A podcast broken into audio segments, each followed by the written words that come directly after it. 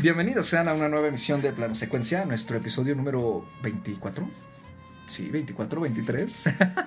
Ya no sé. No ya no, sé, ya ya no sé, ya nos cuenta. perdimos. Ya, la verdad es que eh, es que ya llevamos tantas emisiones y, y con tanto éxito que este que pues es, es- ya, ya perde, per- pierde uno la cuenta, ¿no?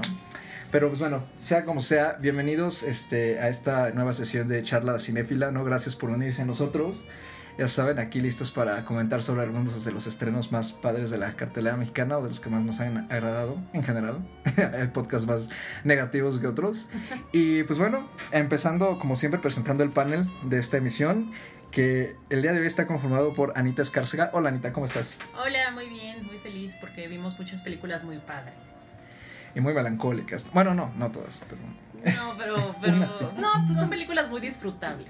Sí, con Eso. muchas emociones. Perfecto. Y la otra vocecita que escucharon ahí es la voz de Andy Saucedo. ¿Cómo estás, Andy? Bien, igual, este, como Ana, bien emocionada. no, porque creo que también fue un fin de semana bastante productivo. Yo vi bastantes películas los últimos días. Bueno, no bastantes, pero sí más de lo que a veces puedo ver. Mucho cine. ¿no? Y lo disfruté, la verdad que ahora le tocó a mi mamá ser como mi compañera, que siempre es, pero ahora más. Eh, y pues a ver todos estos también experimentos visuales que, que pudimos apreciar estos días. Perfecto. No, y de eso se trata el cine finalmente, ¿no? De irlo a disfrutar. O, o incluso si te terminas frustrando porque la película no es de tu agrado, pues de... Al menos es la experiencia, ¿no? Y, y poder comentar qué, qué te gustó, qué no te gustó. Y, y finalmente es lo que hacemos aquí también.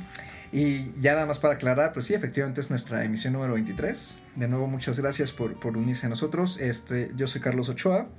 Ya saben, aquí el, el- moderador de este pequeño programa. Y pues vamos a empezar ya de, porque sí tenemos una, un programita algo lleno el, este, el día de, de hoy. Eh, vamos a empezar con la primera de, de nuestras eh, bonitas opciones del fin de este último par de semanas, este, que es nada más nada menos que la música de mi vida, Blinded by the Light. Eh, esta nueva película de la directora Gurinder Chadha, nuestra directora de origen este, keniano, eh, que, ha hecho toda su carrera prácticamente en Reino Unido y que es famosa por esta película que se llama Bend It Like Beckham del 2002, la película con la que despegó Kira Knightley. ¿no? Una, este, si la recordarán sobre esta, una chica pakistaní que quiere, de origen pakistaní que quiere unirse a un grupo de fútbol, ¿no? Y tiene que enfrentarse a la, a las tradiciones y A a los la, prejuicios. a la forma de pensar eh, religiosa y cultural de su familia, ¿no? Que no quiere que ella se dedique a hacer este deporte. Y pues bueno, en esta ocasión la directora, después de venir también pues, de una serie de, de películas menos memorables, algunas de las cuales no han llegado a México, este, regresa a la luz pública con esta película inspirada en la vida del periodista Sarfraz Mansur. Es su vida real prácticamente y también él, ayudó a coescribir el guion. Y pues prácticamente es sobre su este obsesión adolescente, ¿no? Sobre su fan, su fanboyismo adolescente con la música de Bruce Springsteen cuando la descubrió por ahí del, del 87. Este, y pues la, y la, el- la música de Springsteen en específico, el álbum de Born in the USA, este, le cambió la vida por lo visto al, al chico. Y pues la película finalmente nos relata eso, ¿no? O sea, cómo él, eh, eh, por medio de la música, logra sobrevivir o enfrentarse a los prejuicios de su familia, este, a la, digamos, la poca flexibilidad, ¿no?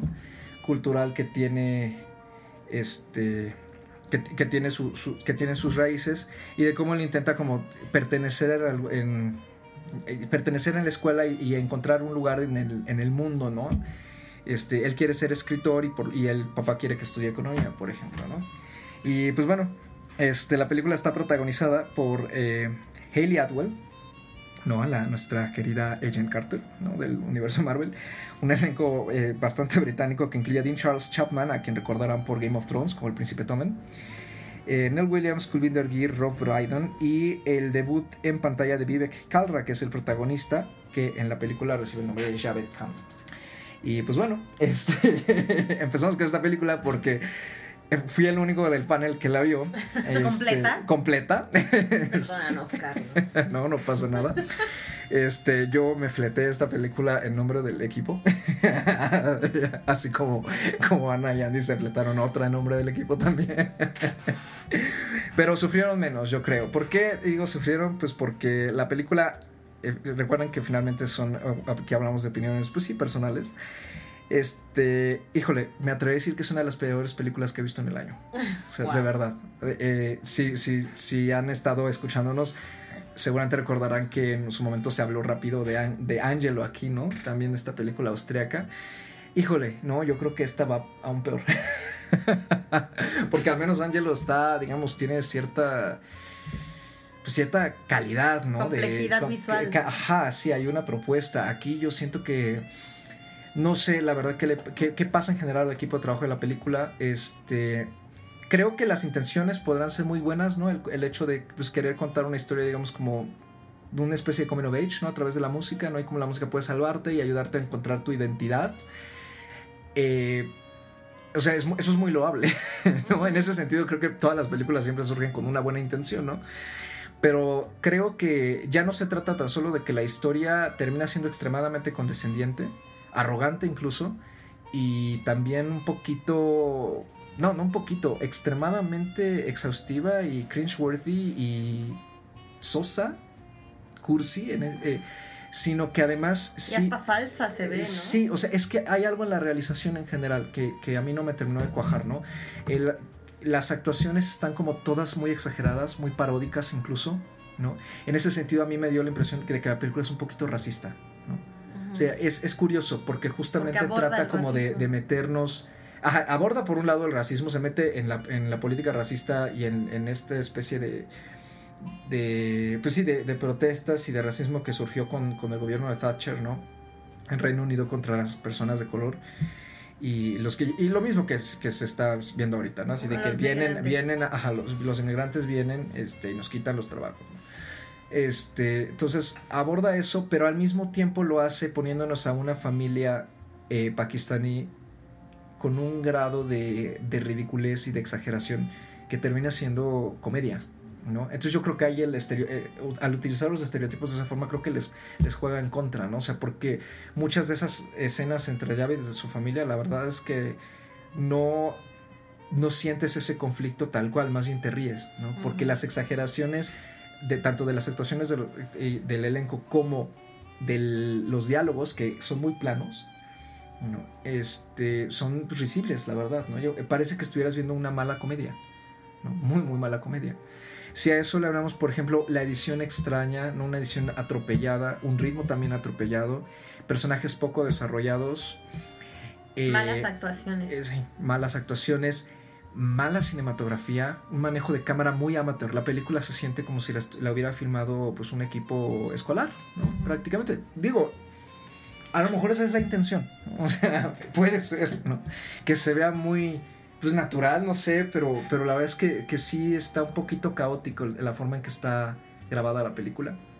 Y aparte de eso, este, la- lo que es la idea central, ¿no? De utilizar las canciones de Springsteen, que es aparte el gancho. Híjole, o sea, mejor no hubieran usado las de nadie, porque sea uno fan o no del señor, eh, yo honestamente creo que incluso como fan, me daría coraje que utilizaran las, ciertas canciones de forma tan superficial. El acercamiento de la música de, en este caso de Springsteen, se siente muy, muy superficial. Las canciones están ahí, pues porque a lo mejor suenan padre y eso, y, lo, único que el personaje hace a lo largo de toda la película es repetir las letras como un mantra y como tratar de vivir de acuerdo a ellas. Cuando, digo, es cierto, las letras de Springsteen será gusto de cada quien, pero en específico de ese disco y del anterior, que ahorita no recuerdo el nombre, sí tienen que ver mucho, pues, por ejemplo, con, eh, con la condición obrera. Sí hay una especie de comentario social en, en- en el disco de Born in the USA, ¿no? Que la película de alguna forma dices, es que sí veo cómo se podrían trasladar esas letras a la situación de este, de este chico, que el papá pierde el trabajo, que él está como atrapado en que pues él quiere ser escritor y dedicarse a las artes, pero el mundo ahorita necesita gente que se dedique a las matemáticas y a las ingenierías y eso, ¿no? O sea, sí, sí uno entiende por qué, ¿no? Y aparte de que él vive en Luton, ¿no? Que es una, pequeña ciudad de, de, Reino Unido, pues que es en ese entonces era como muy pequeña, muy cerrada, no nada ocurre en Luton, todo el mundo se va a Londres para vivir su vida y él no podía salir de ahí, ¿no? Y ese era su sueño. Entonces, este, o sea, sí, sí, sí como que uno dice, sí veo dónde, dónde pueden estar las ligas, ¿no? De la premisa, pero de alguna forma las ligas no, nomás no terminan de encajar bien, ¿no? Entre los puntos para crear justamente esta tesis. Y aparte de eso, también la película eh, sufre mucho de, por ejemplo, de mansplaining, ¿no? A través de las canciones, ¿no? Este, considero que Javed es un personaje mal desarrollado porque todo el tiempo nos repiten que él tiene muchísimo talento y que él escribe, que escribe poemas y que escribe poemas, pero nunca realmente sabemos cuáles son los poemas. Y cuando por fin, por ejemplo, él compone un ensayo, ¿no? Al, final de la película, este, con el que se gana un premio, y por el premio lo, mandan a una conferencia en Estados Unidos, dichoso premio, este, eh, toda ese, esa escena que debe ser como la cúspide del tercer acto, el personaje desecha el ensayo que escribió, o sea, nunca sabemos qué escribió y por qué es tan maravilloso estudiante, y se pone a hablar de la música de Springsteen y a repetir simplemente letras y letras de Springsteen. Entonces, como de. O sea, ¿de dónde está la brillantez de este chico, no? ya, ya, me perdí. ¿Dónde está la brillantez de este chico? O sea, porque lo único que hace es repetirlas como taravilla, ¿no? Y yo creo que, o sea, de cierto modo, a todos nos ha pasado, ¿no? Que nos gusta mucho una banda o un artista, ¿no? O un libro, o sea, los fandoms, ¿no? O sea, nos gusta mucho y, podemos ser ciegos y, obsesionarnos con ellos de alguna manera y querer compartirlo con todo el mundo, ¿no? Pero es justamente que yo creo que la película demuestra eso, ¿no? O sea, de que ¿qué pasaría si a ti te dieran rienda suelta con tu obsesión sobre algún artista? ¿No? Y entonces te la pasas todo, toda la película eh, recitando las letras del artista en lugar de, corresponder diálogos, este, peinándote como el artista, vistiéndote como el artista, el chavo se pone el chaleco a cuadros de la portada de Born in the USA de, este, de, Springsteen, luego los pantalones de mezclilla, el pelo engominado, ¿no? Y anda caminando con ese este, swag, ¿no? De Springsteen de los, del 87 que hice eso, por Dios. y aparte de eso, ya nada más para terminar, las secuencias musicales, ¿no? la película tiene un grave problema en definir espacio y tiempo. Porque, por ejemplo, eh, a, ratos las canciones funcionan, ¿no? Y digo, antes de continuar, más bien, eh, comentamos aquí Leto, ¿no? Y Rocketman, ¿no? Que utilizaron las canciones cada una de forma particular, pero creo que de forma cohesiva dentro de la película, ¿no? Rocketman utilizaba a todo el elenco para cantar las canciones, ¿no? Y, y, crear secuencias incluso fantasiosas, pero el elenco formaba parte de eso, ¿no? Era como que cada canción era un videoclip dentro de la película, ¿no? Leto hace lo mismo, pero de otra forma, ¿no? Usa los covers también con los personajes y con este... Eh, ¿cómo se dice? Avatar de, que, representa como el rompimiento con la cuarta pared, ¿no? Eh, y pero pues como que más o menos siguen esa línea, ¿no? O sea, cada una tiene su forma de establecer cómo va a manejar la música. La La Land también lo hizo, por hablar de otro ejemplo reciente, ¿no? Este, Bohemian Rhapsody, incluso aunque no maneja tanta música, también, ¿no? Maneja los footage de los conciertos, por ejemplo. Pero aquí tenemos este, un momento en que el chico, por ejemplo, empiezan a circular las letras en la pantalla te las ponen en la pantalla como para que veas que exactamente lo que él está cantando y por qué él lo siente así. Las letras giran, entran, salen de sus oídos, ¿no? Así el texto en pantalla. Eh, y de repente él trae audífonos y la música se escucha de repente y en la siguiente escena ya no trae los audífonos porque la música se sigue escuchando y todo el mundo de repente hay secuencias en las que se ponen a cantar con él, hay secuencias en las que él canta solo sobre la pista de Springsteen, ¿no? Y este y hay una secuencia particular que está eh, construida como para que sea una de las pues, más llamativas de la película, en que justamente ponen Born to Run en la escuela, ¿no? en la radio, y este, de la escuela, y se ponen a cantar por toda la escuela, invitando a la gente a que cante con ellos, se escapan de la escuela, cruzan la escuela, cruzan el campo de fútbol, cruzan el centro, salen a la carretera y la canción sigue sonando. Entonces justo eso es lo que me refiero con noción de espacio-tiempo, ¿no? O sea, no me, no, para mí no le da, no es como digas, bueno, es que se justifica porque toda la película tiene un aire como mágico. No, porque la película sí se, sí se pone muy realista en muchos aspectos cuando mete, por ejemplo, que marchas de los migrantes, que acoso, eh, que marchas de los, este, perdón, de los que están en contra de los migrantes, por ejemplo. este, que acoso hacia los personajes principales, ¿no? Entonces yo creo que una, o, tienes que ser de verdad muy fan de Springsteen y nada más ir a querer ver una película en la que te repasen unas 6 o 7 canciones, 6 o 8 canciones, porque además repiten varias al mismo tiempo, este, para disfrutarla, o de plano, pues sí, conectar, ¿no? En ese sentido con, con el personaje y esa juventud desquiciada. A mí nomás no, no pude, sí se me hizo demasiado repulsiva en ese sentido. El, eh, perdí la cuenta de cuántas veces rodé los ojos hacia arriba. ¿no? Con tanto diálogo, pues sí, que da pena ajena, la verdad, y actuaciones que dan pena ajena. Y pues por eso le dedicó a Blinded by the Light una estrellita. Eh, sé que soy minoría, es una película que fue bastante amada tanto por el público como por la crítica incluso, y se da el caso, o sea, hay mucho, eh, es totalmente normal que a veces nos, nos gustan películas que a la crítica le han gustado y viceversa, ¿no? Entonces, este, pues ni modo, ese es el caso en esta ocasión. Andy, tú viste rápidamente un poco de la película. Yo no quería verla, yo no quería. o sea, Carlos no, que, no se quedó satisfecho de la semana pasada de, de, de mi odio a, a, a, esta Yesterday y, y, quería que siguiera yo sacando todo lo que hay dentro de mí porque me convenció de ver unos minutos de esta película. la verdad es que eh, estoy de acuerdo con él. Eh, lo que yo más noté de la película es lo desagradables que son los personajes igual y lo, las malas actuaciones, pero estas malas actuaciones se deben mucho al guion, o sea, a cómo están los diálogos, a cómo están construidos los personajes, son muy planos, eh, no entiendes como su actuar, de repente este chico tiene reacciones como muy desesperadas, muy como, como frustrado, pero no, o sea, no hay algo que te lleve como a ese punto de frustración, ¿sabes? O sea, sí entiendes que a lo mejor en su entorno familiar pueda sentirse atrapado porque pues no tiene la libertad que otros chicos él, él ve que tienen, ¿no? Pero sí es muy, sus reacciones son muy bruscas, muy torpes, muy exageradas, que, que, le hacen ver falso, o sea, lo hacen ver, lo hacen ver mal. Y a mí, la verdad, lo que vi no me gustó. Yo, yo había visto este trabajo que mencionaba Carlos. Eh, de. Siempre se me olvida el nombre.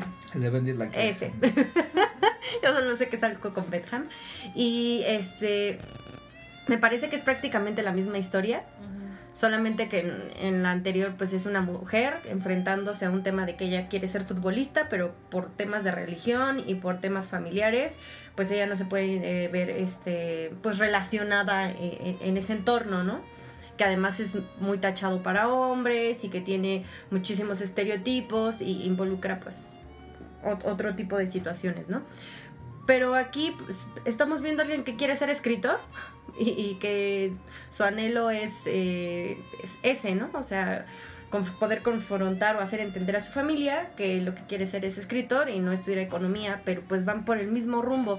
Son familias pakistaníes en Gran Bretaña con dentro de un contexto cultural eh, muy definido, incluso en, en uno con como muy machista y en el otro incluso más este sobre el racismo. Pero al final no está haciendo nada nuevo la directora no o sea no no hay propuesta y yo creo que lo que dice Carlos también es, es muy atinado no en vez de haber como una propuesta, a lo mejor si ella iba a reciclar su mismo trabajo, pues mantener o, darle otro giro de mayor calidad al trabajo y no que se vea una cosa de, novatos con, muchos defectos de guion, con muchos defectos de cinematografía, de continuidad, eh, de manejo musical. Si no tienes propuesta, mínimo puedes hacer algo de mayor calidad, ¿no?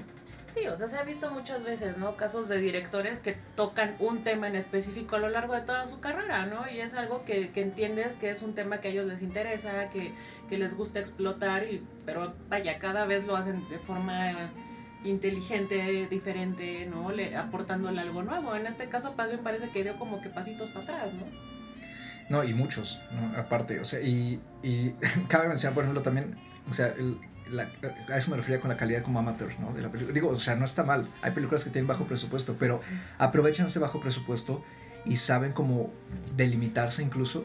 Pero, por ejemplo, esta tiene hacia el final el viaje este que se gana a Estados Unidos no fueron a Estados Unidos, o sea, te ponen como en un sitcom, ¿no? Tipo Friends. Uh -huh. una, este, el, la zona de abordar del avión, desde Ujú. cuando entrega el boleto, y luego es un montaje en pantalla verde de ellos en varios lugares de Estados Unidos, específicamente los lugares donde nació, creció, aquí comía Bruce Springsteen, aquí caminaba, aquí hacía del baño, o sea, Qué miedo, oye. entonces, y justamente ahorita que decía Andy lo de los personajes que son desagradables, es que yo creo que eso, eso es un gran problema. El protagonista es extremadamente antipático. O sea, si a lo mejor dices, ah, el protagonista es este la oveja negra de la familia al inicio, y dices, bueno, pero después de que una hora simplemente habla con las letras de Springsteen, ¿no? O sea, llega un punto en que es como, no sé, Que- es- o sea, estoy pensando que, que si esto está basado en una historia real, en, un, en una novela escrita por, por, el, por esta persona, pues muy probablemente en la vida real sea una persona no, o sea, no, no, o sea, al, fin, al final de la, de la historia sí tenemos este Sí, montaje porque no de... tiene personalidad. este montaje de texto. alguien más. Tenemos este montaje de texto de eh, con las fotos del, del periodista, ¿no? De Sarfraz, Sarfraz Mansur, con fotos de el número de veces que ha visto a Springsteen, que son como más de 100, ¿no? Y de fotos que tiene con él, que lo ha seguido a muchísimos conciertos, ¿no? Y este...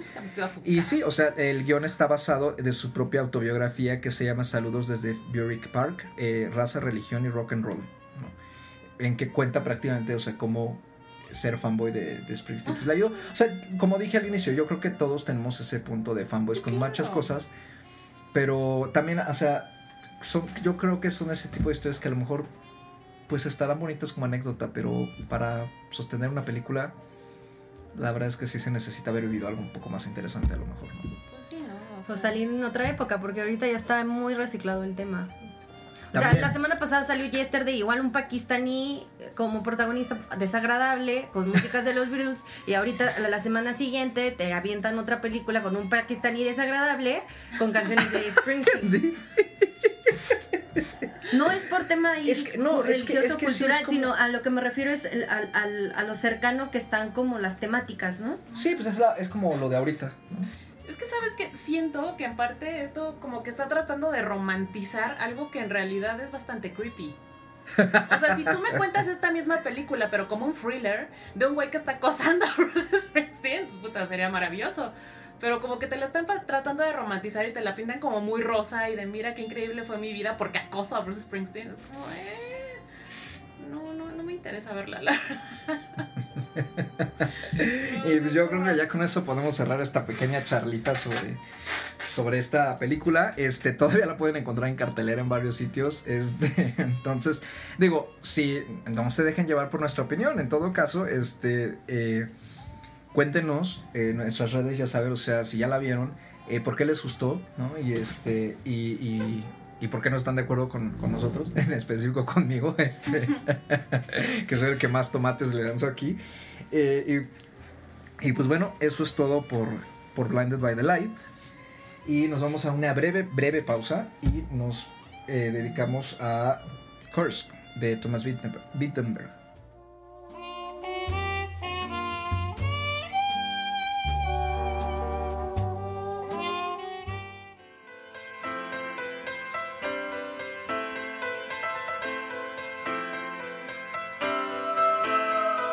Take me now, baby, here as I am.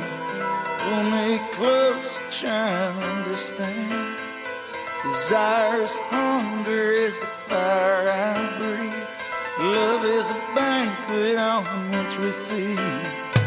Come on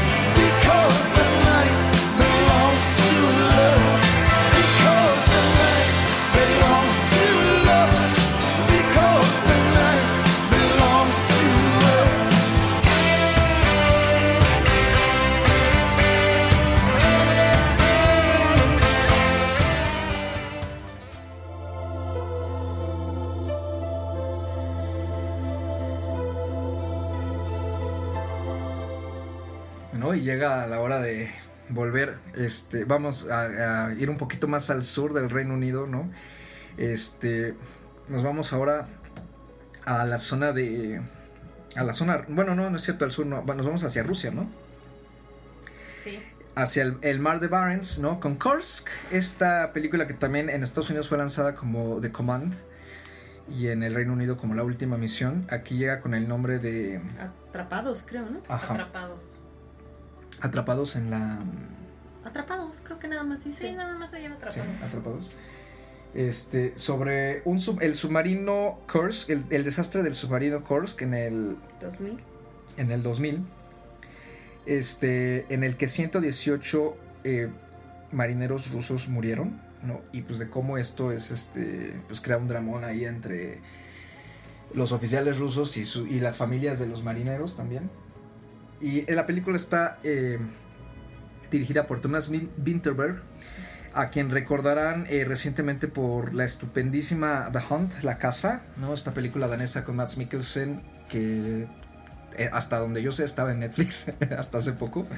Este y que también eh, hace, tres, hace unos 3, 4 años Far From the Madding Crowd, también con, Schoenertz, con Matthias Schoenertz, que protagoniza esta misma Kursk, y este, Carey Mulligan. Y pues bueno, en Kursk eh, regresa eh, a, trabajar con Matthias Schoenertz, que este actor eh, belga que, que se ha pues, posicionado, ya ha, ha agarrado ya un, lugar en este en, en el mundo de, pues, de- no necesariamente en Hollywood, pero vamos, ha tenido participaciones importantes en películas bastante diversas y de diferentes países, ¿no? Entre ellos The Drop de Reino Unido, The Danish Girl, A Bigger Splash, Our Souls at Night, Red Sparrow, desde que, desde que saltó bastante a la fama con Rust and Bone en el 2012. Eh, y lo acompañan Lea Seydoux, Artemis Spiridonov y Colin Firth. Y Max von Sydow, por supuesto, eh, como parte de, de este elenco. Y pues, Anita o Andy, ¿a quién le gustaría echarse rápidamente la sinopsis de Kursk? Pues, ok, Kursk sigue la historia de este marinero. Ay, es que soy pésima para los nombres, ¿por qué siempre me pasa esto? ¿Tú te acuerdas cómo se llama el marinero? El- No. y la acabo de ver. Yo también, la vi anoche, se los juro. No, El marinero se llama Mikhail. ¿El Ah, capitán? No, No, ahorita te decimos quién. En un momento. perdónenos amigos, es que... Sí, es mi, Mikhail, el... ¿Ah, sí? Sí. Mikhail. Ah, ok, ok, ok, sí. Ok, sigue la vida de Mikhail, que es el... el... Mira, tan interesante estuvo que no, me que no me acordaba que era el capitán. Que es el capitán de este submarino. Este, están en, en, en Rusia en el año 2000. Y por lo que nos muestran, están viviendo como muchas penurias en cuanto a que siendo militares, siendo marinos, tienen como un cierto respeto por, por, pues, por la sociedad, ¿no? Pero no tienen otros medios, ¿no? O sea, están teniendo muchos problemas económicos, de repente cuando les tienen que pagar su sueldo no se los pagan, ¿no? Entonces viven como de una manera un poco precaria. Este, durante los primeros minutos de la película vamos viendo cómo, cómo siguen eh, estas vidas de estas personas con sus familias, ¿no? Con sus esposas, con sus hijos. Este, vemos una boda, ¿no? O sea, como que te, te intenta meter mucho en, en, en esta idea de comunidad que tiene este pueblito en Rusia. Eh, para después meterlos en el submarino, en donde están haciendo nada más unas pruebas este, nucleares.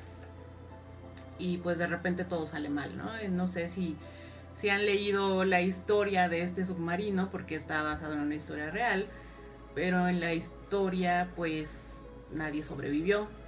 Murieron muchas personas.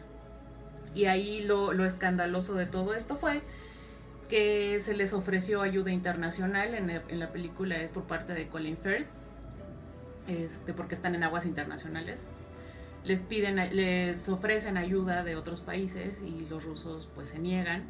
Entonces también parte como de la película es ver como esta parte política, eh, pues sí, más que nada política, ¿no? De, de- los rusos, de, estar como totalmente encerrados, ¿no? En, en- su en su orgullo, en su nacionalismo, en su independencia, ¿no? Entonces se negaron a, aceptar ayuda de, de externos. Y al mismo tiempo también pues la incapacidad de los mismos oficiales rusos de pues de poner una solución, ¿no? O sea, vemos a las esposas de estos marineros buscando respuestas por parte de los del gobierno y el gobierno se las niega, ¿no? Ni siquiera parece estar parecen estar haciendo como un esfuerzo real, ¿no? Por, por rescatarlos. O sea, esta película es totalmente 100% drama histórico. Eh, ahora, personalmente me parece que no aporta mucho como una película. Es una película muy larga y se siente muy larga, ¿no? Se siente pesada. Porque realmente toda la acción se ve, pues, o sea, sí está ahí, está contenida en, en este submarino. Pero siento que toda la parte dramática se la lleva esta mujer, Leia Seiru. Seiru, que, que, que junto con las demás esposas de los, de los marineros, ¿no? Están como tratando de encontrar respuestas y que les salven a, a los esposos, ¿no? Pero vaya, siento que a mí me falta un algo para poder conectar bien con esta película, porque me parece que es un drama histórico, ok, y ya, ¿sabes? O sea, no, no, no me parece que ni las actuaciones, ni el guion, ni el drama, ni nada me estén aportando nada nuevo. Como muy frío. Pues yo sí la sentí bastante fría. O sea, siento que, que de las actuaciones la mejor es la de esta chica, la Leia Seydoux. Pero de ahí en fuera siento que todos los demás están totalmente pues planos. ¿no? Y, a mí no, o sea, me, me costó muchísimo trabajo conectar con la película por esto. Porque me parece que, que no está aportando nada nuevo, que es un drama histórico como los que hemos visto millones de veces. Y si bien le intentan meter como un algo extra, ¿no? Como queriéndote sentir mucha más empatía por, por, por los personajes en estos que son como 20, 30 minutos al inicio de la película, ¿no? Porque empiezas como a conocer a los personajes, ¿no? Y ves que son muy simpáticos y son muy amigos y están en la boda y se ríen y todo, y dices, ah, pues sí, pero como que no terminas de conectar, o sea, no terminas de, de, de entablar una conexión empática al, grado que, que, que, que sientas ese, ese drama tú también, ¿no? Ujú. Yo siento que ahí eso faltó. Eh, no sé si fue algo mío, porque también la vi ya muy tarde y estaba muy cansada. Pero yo sí la sentí muy pesada, la verdad, la película. Andy, cuéntanos, ¿a ti qué te pareció? Mm, est- Estoy muy de acuerdo con Ana en el sentido en que no aporta gran cosa la, la película. Creo que yo aquí lo que veo es que no tenían como muy claro qué, es el enfoque que le querían dar a la historia. Porque tiene un enfoque, como dice Ana al inicio, muy dramático, como si se fuera a enfocar tal cual en la vida de, de- estos marineros y de sus familias y de cómo en torno a esta, o sea, esta desgracia, este accidente, pues ellos eh, ven pues socavada su, su, su vida, ¿no? Y está por el otro lado eh, el querer o el intento como de crítica de- hacia Rusia, como esta crítica que tiene Chernobyl, o sea, que, que es, es- va a ser la comparación como más inmediata porque incluso ellos lo mencionan, ¿no? Sí. Este.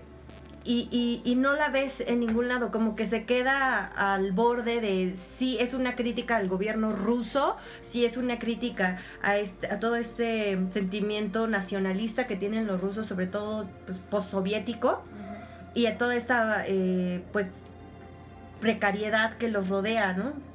Porque no es la misma Rusia de hace 30 años que, que tenía poder y que tenía un avance científico tan poderoso. En este caso, incluso ellos, las veces que intentan rescatar a los marineros en este submarino, los que están co- como, como sobrevivientes y que dan señales de vida, todo el tiempo están mandando una como especie de cápsula a que se integre, a que se acople a, a lo que queda del submarino y poderlos pues salvar. Nunca pueden, está mal la pieza, ya está muy viejo, no pueden soldarlo, van y van y van y vienen, van y vienen, van y vienen, las baterías no funcionan, hay que recargarlas, o sea, por un momento yo pensé que se iban a ir mucho sobre esa crítica y creo que es lo que, lo que dice Ana. No te puedes ir por ninguno de, de los dos lados porque todo el tiempo están rompiendo con la parte dramática, con la parte catastrófica, histórica, este, e incluso política, y luego regresan a esta otra parte de, las de, las, eh, eh, de las naciones que están ofreciendo su ayuda. Y, en y siento como que está muy fraccionada la, la historia en general que no te permite conectar con nada.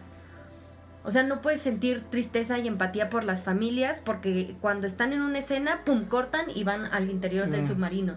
Están en una escena ahí, este, incluso ya está un momento de acción, ¿no? De, tensión y pum, cortan y van a la ayuda internacional. Creo que, que eso hace que, que la película no tenga claro hacia dónde va y el, y el que los actores, ni- creo que ninguno sea ruso. Ajá, Sí, no, lo y, lo que decir, hablan todos in- un inglés con acento ruso, Ajá. que es rarísimo además. Sí. Eh, no sé, o sea, demerita mucho. Creo que es algo que tú nos comentaste alguna vez. Yo no terminé de ver Chernobyl, la voy a terminar de ver. Que, bueno, una tiene como este lado muy impactante, ¿no? Muy- una crítica pues fuerte Ujú. De trasfondo Chernobyl y a su vez sí tiene toda esta crítica, bueno, este, este trasfondo social, ¿no? O sea, así construye ciertos personajes. Y creo que lo que Carlos nos comentó una vez era pues, que le causaba mucho el conflicto de que todo fuera hablado en inglés, ¿no? Al final del día. Y esta película, que además es de, de un director danés, Ujú. con elenco alemán, con elenco eh, francés, Belga. inglés, belga, esté tratando de hacer una película sobre una historia real rusa sin tener claro su objetivo de qué quiere contar, hace que la película se pierda en el mar de la nada, Exactamente. que no tenga un valor alguno y que desaproveche lo que pueden ser muy buenas actuaciones, porque pues tienes un elenco que a lo mejor no es un elenco muy estelar, porque el, el nombre más que más pesa va a ser este Colin Firth, Colin Firth, que sale de cinco minutos. que sale cinco minutos en toda la película, pero pues al final tenía, tenía herramientas, pues tenía la historia, tenía el contexto, tenía actores y, creo que hasta presupuesto, ¿no? O sea, en ese sentido creo que también le pesa al director no saber si lo quería hacer como una película muy de, de crítica política que se manejara con un bajo presupuesto pero que estuviera bien construida o una película que complaciera a un público más Hollywood, sí, más que con más eh, atracción por películas eh, de Hollywood que tienen una amplia taquilla, ¿no? Creo que también el querer cumplir como con, con dos amos en ese sentido dentro de la industria no le ayudó al director porque no le dio tampoco una visión clara. Y en términos de cinematografía no me pareció mal, pero no sé qué te parecieron a ti como los efectos de, del submarino cuando sufre el accidente y cuando horas posteriores siguen habiendo como detonaciones internas. Creo que no me agrada, o sea, no me gusta del todo, sobre todo la oscuridad debajo del mar. Creo que no, no está muy bien realizada ahí las tomas. Y además que- es muy rápido, ¿no? La, la escena esta en donde sucede la primera explosión, pues no sé, a lo mejor uno está ya muy contaminado y está ya como muy acostumbrado a escenas de acción como muy grandilocuentes, pero yo esta escena la sentí que fue rapidísimo, ¿no? O sea, es como de, pum, explota, ves a los primeros que se mueren, pum, pum, pum, o sea, tres segundos después ya se acabó la explosión, ¿no? Entonces, sí parece, a pesar de que no es de bajo presupuesto, los efectos sí parecen de muy bajo presupuesto. Pues es que yo creo que más bien se debe a que no estuvieron, este, no eran la prioridad, ¿no? Ahorita que mencionabas lo del guion, Andy, como dato, el guion está escrito por Robert Rodat, ¿no? De- bueno, de que, o sea, de que es, más bien, de que mencionabas esto de que, o sea, está muy raro como tanta, esta multiculturalidad de todo el elenco, porque nadie es ruso, tal cual, ¿no? O sea, la mayoría del elenco no es ruso. Este... Bueno, es que ni siquiera el mismo guionista, digo, Vinterberg es el director, pero no escribió la película, el guionista es Robert Rodat, que es conocido por ser el guionista de Salvando al Soldado Ryan, El Patriota, sí. y participar también en el, en el guion de Thor, El Mundo Oscuro. Entonces sí, o sea, este, pues es gringo, finalmente, ¿no? Entonces por supuesto que, que todo circula alrededor de, en este caso, el inglés, ¿no? Y este... Pero aún así los gringos también cuando quieren irse sobre la crítica a alguien que no son ellos, porque pues ellos no se critican mu- o muy pocas veces lo hacen.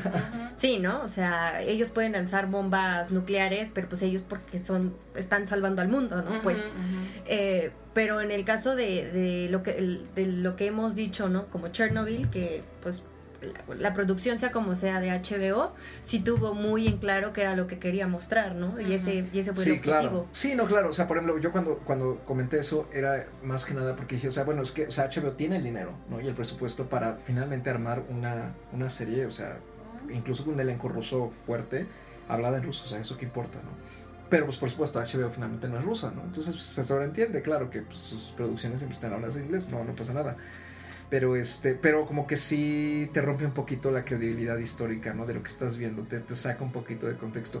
A mí no me importaba tanto que hablaran inglés, era cuando, cuando mostraban documentos, ¿no? Y supongo que aquí ha de ser similar, ¿no? O sea, que todo en el, en el submarino está en ruso, ¿no?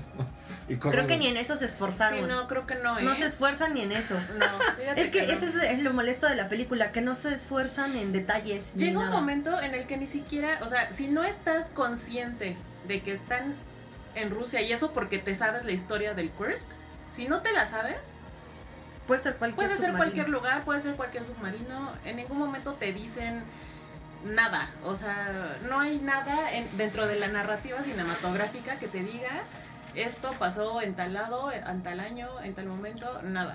Y pues supongo que finalmente también busca cómo hacer lo mismo, ¿no? Esta crítica al gobierno ruso, ¿no? De cómo, como decía Andy, ¿no? Este postsovietismo de que son muy cerrados a recibir ayuda internacional, que no quieren que nada, ningún desastre se sepa, porque, uy, ¿no? ¿Cómo vamos a decirle al mundo que cometimos un error? O que en este caso me imagino fue por el, el, el submarino seguramente no tenía el suficiente mantenimiento como para haber realizado ese tipo de pruebas y pues es culpa del gobierno, ¿no? Y supongo que va como por ahí, que finalmente es lo mismo que hace Chernobyl, ¿no? Como ejemplo reciente. Sí, claro, pero finalmente Chernobyl lo hace con, o sea, avienta la piedra bien, ¿no? Y te da nombres y te da todo, ¿no? Aquí es como, como co- justo lo que dijo Andy, ¿no? O sea, de repente hay, una escena en donde está esta Leia Seydoux con, con todas las demás este, esposas, ¿no? De los, de los marineros. Y, y está el, el, el- el hombre este de las autoridades rusas y empieza a decir así como de, ay, pues lamentamos mucho lo que sucedió, ¿no? Así como a dar como el, ¿cómo se llama? El que das frente a la prensa. Sí, la conferencia de La prensa conferencia de prensa, ajá. Y de repente esta mujer se levanta y lo interrumpe y le dice, pero díganos, ¿están haciendo algo para salvar a nuestros esposos, no? El señor se para y se va. Y ahí queda. O sea, es una escena de menos de un minuto. Y cortan y te llevan a otro lado. Entonces no, no hay una, o sea, no, no hay una sola escena que te pongan como completa, ¿sabes? Todas te las están cortando y te mandan a otra, y te cortan y te mandan a otra, y te cortan y te ponen a Leia Seydoux jugando con el niño, y te cortan, ¿no? Entonces como que ya no, ya no, ya no puedes conectar con ninguna de los, de, la- de las diferentes eh, objetivos de la película, porque se entiende cuáles son, pero no te alcanzan a, a- a- a- no te los al- alcanzan a comunicar bien. Sí, o sea, digamos, como que un objetivo sería que, que dijeras, ay, el gobierno ruso como siempre haciendo las suyas, pero ni para eso. No, no, no, no, ni, te digo, o sea, no llegan ni a un lado ni a otro. Ese es el problema, que se queda muy a medias la película y que al final, bueno, entiendes que fue culpa del gobierno ruso porque no aceptó ayuda internacional, pues al final no pudieron rescatar a nadie y cuando llegó la ayuda internacional ya era muy tarde. Y entonces entiendes ahí que pues que, que, que las familias eh, en sí, sí sí están conscientes de que no, no hubo sobrevivientes porque no quisieron, o sea, porque no hicieron lo posible por salvarlos. Pero en el caso de la película, por lo visto, sí los hay. Sí hay sobrevivientes. No, ¿no? en la película no No. sobrevive nadie. No, na- nadie sobrevivió, o sea, igual que en la vida real. Ah, ok. Me dio esta impresión. Pero sí, o sea, como dice Ana, no, no hay nombre, o sea, ni siquiera se apegan a nombres reales, ni siquiera en realidad demuestran qué es lo que pasó, sino de verdad lo, lo, lo hacen ver como un accidente, pero es tan rápido como sucede que, que no hay responsabilidad de nadie, pues. En ningún momento te muestran que haya corrupción o que haya este tipo de cosas, ¿no? Como de nuevo Chernobyl, como sí. en Chernobyl, ¿no? Que, que todas estas primeras escenas te van diciendo todo lo que se hizo mal y que derivó en, ¿no? Y que, Aquí- se, que- y que se negaban y que no querían seguir, o sea, como evacuar a las personas. O sea, todo eso que sí hay en Chernobyl y que es claro porque incluso te dejan ver que buscaron actores, hicieron la caracterización de las personas que estaban allí.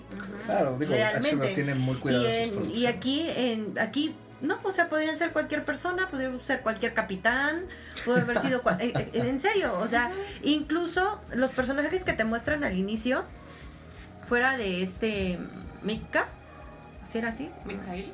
Mi- Mikhail. Mikhail, fuera de él, todos los demás se pierden en el trasfondo, porque aunque que al inicio, cosas- aunque al inicio este le, vas que ves que van a una boda, ves que son amigos, ves que, que cómo están con sus esposas y todo eso y te tratan como de adentrar como a esa dinámica familiar. Ya dentro del submarino, al único que ves es a él, porque todos los demás se pierden, no sabes cuánto hay allá adentro todavía con vida, o sea, no Sí, sabes cuándo se murieron. murió, no. No, o sea, no, no hay nada.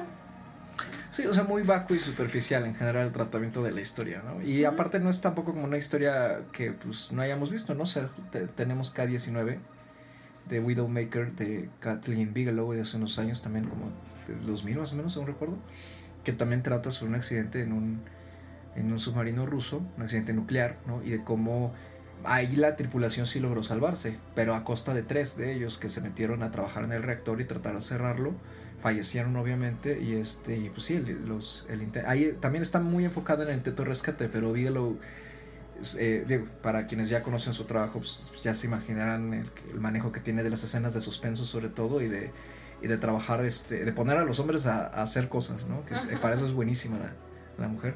Este si entonces digamos la ir- historia no es nueva pues no No, y mira, si te quieres ir por el lado de, de, de la crítica a- a- al gobierno, pues tienes la referente de Chernobyl. Si te quieres ir incluso por el- la parte dramática de arráncate el pecho, es Titanic.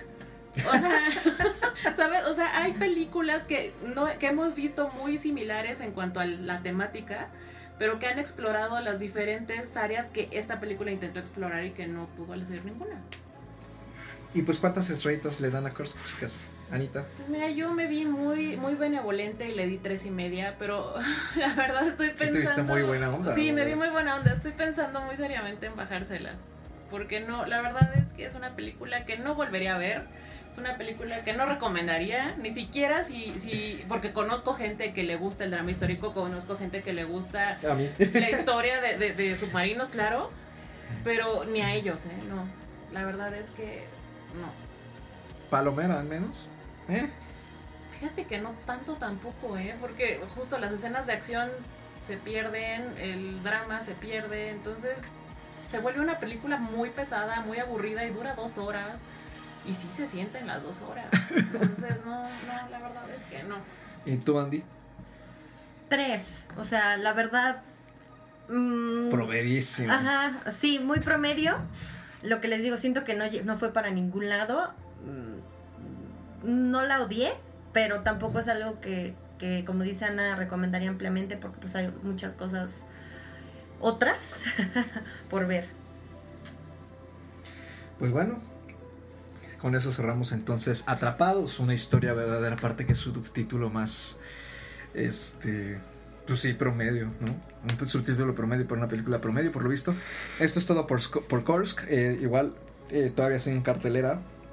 eh, para cuando salga este podcast, entonces este, podrán a lo mejor verla por ahí en alguno de sus cines si es que le llama la atención, a pesar de los comentarios que hemos dado aquí, eh, investigar un poco más o, o, pues sí, echársela ¿por qué no? Digo, un dramita histórico sobre un accidente submarino. Y pues bueno, nos vamos a otra pequeña pausa y regresamos ahora sí con uno de los dos platos fuertes de esta emisión, que es Midsommar de Ari Aster.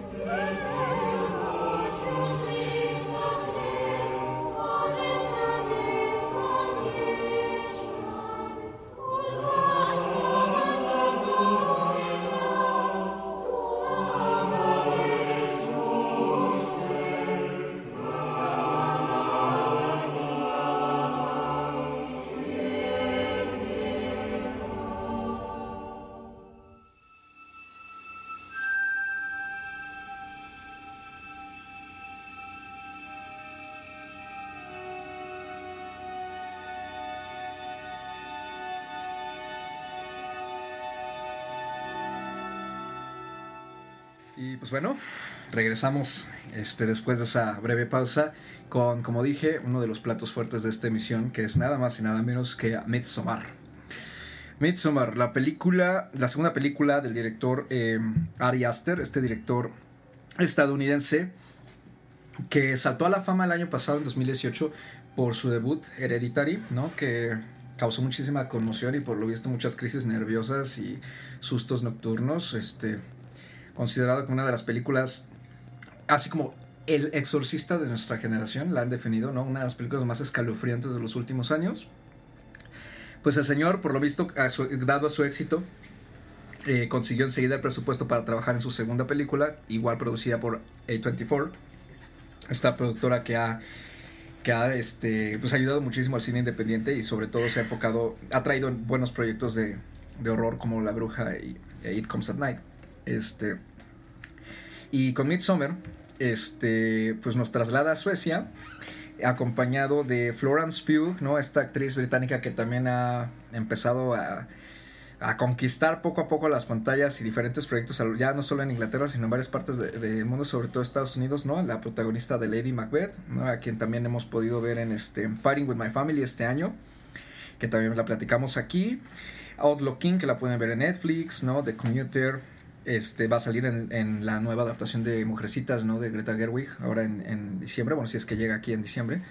Y también en Black Widow, ¿no? Con, eh, que en el Marvel Cinematic Universe. Entonces Florence está con todo, metiéndose al cine ahorita y además es buena actriz. Y está acompañada de un elenco en su mayoría masculino, bueno, el principal, por supuesto, que incluye a Jack Raynor, ¿no? este actor este, también eh, irlandés, eh, estadounidense, a quien hemos visto en Sing Street, por ejemplo.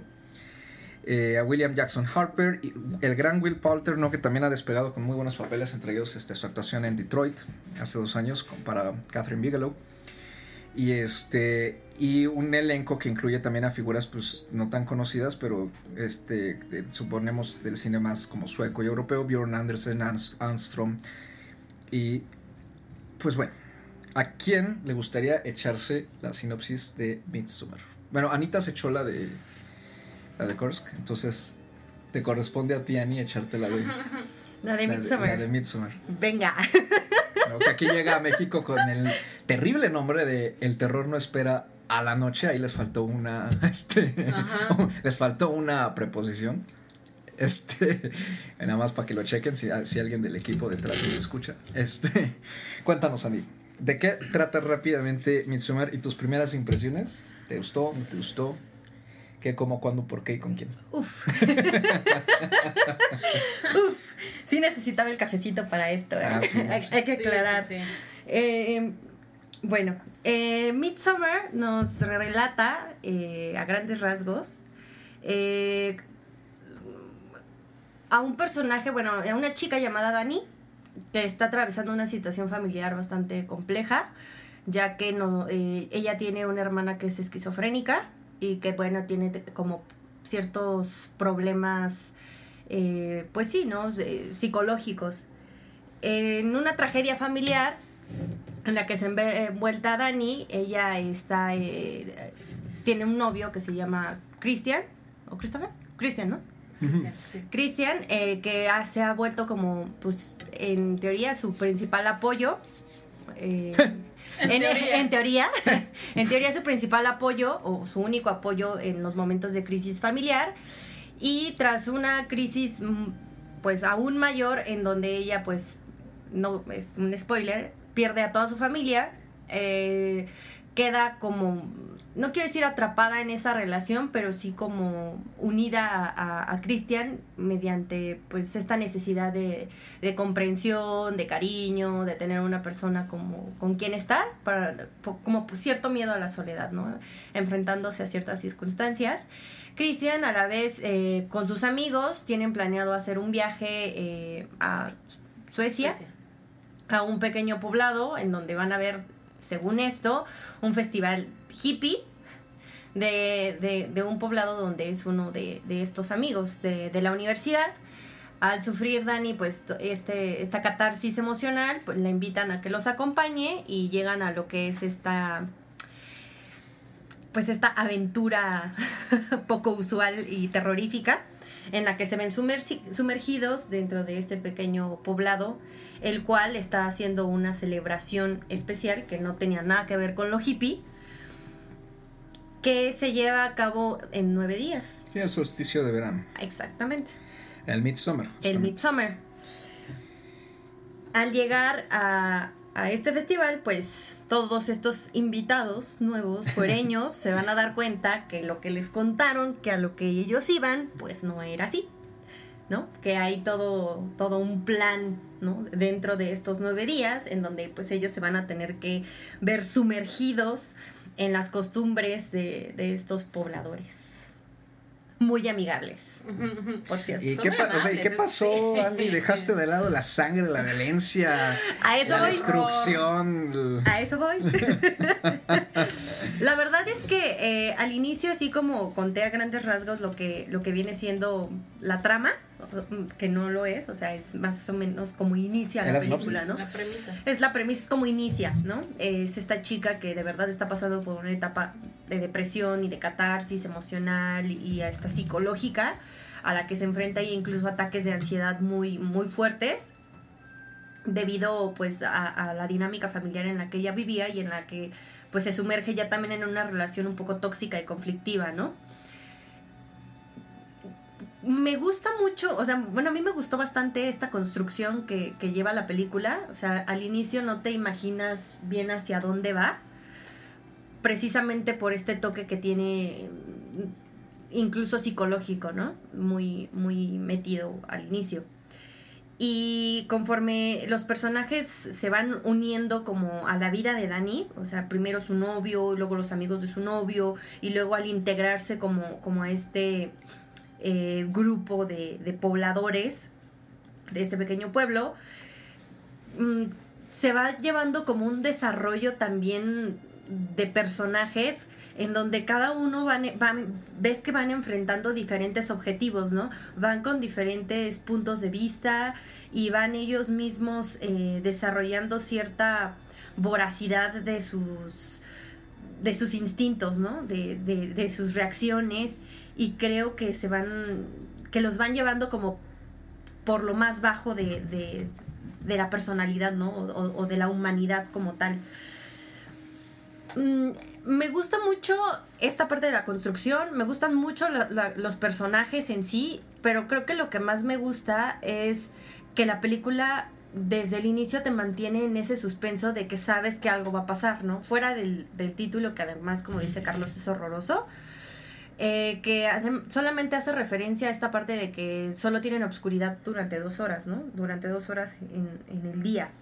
Y eso hace que todo el tiempo la trama se desarrolle pues con luz, ¿no? Y con una, una luz muy intensa, además. Con una luz muy brillante, con una luz muy intensa y con un panorama, que, que es lo que hice énfasis y que luego Carlos me dice que por qué no menciono la contraparte, es que se ve todo muy bonito, o sea, es un panorama de gente muy feliz, de, de personas que están eh, celebrando algo tal cual y viven en un campo pues lleno de vegetación, de flores, de pasto, de animalitos, que en realidad animales no, no se ven, pero todo se ve muy, visualmente es muy amigable, es, es muy bonito, ¿no? Estar en contacto con toda esa naturaleza. Y el otro lado de la naturaleza, ¿no? Que es como el horror mismo. Y la película es horrorosa en, en sí, lo que, como dice Carlos, donde dejamos toda la sangre, pues en, en este lugar al que llegaban, aparentemente pues es una es, es, un poblado pequeño, pero en donde todos parecen uno mismo, o sea, parecen una misma organización, un mismo cerebro, todos se comportan igual, todos tienen una sonrisa y, y, y para ellos todo es bonito y fácil y, y, sencillo, ¿no?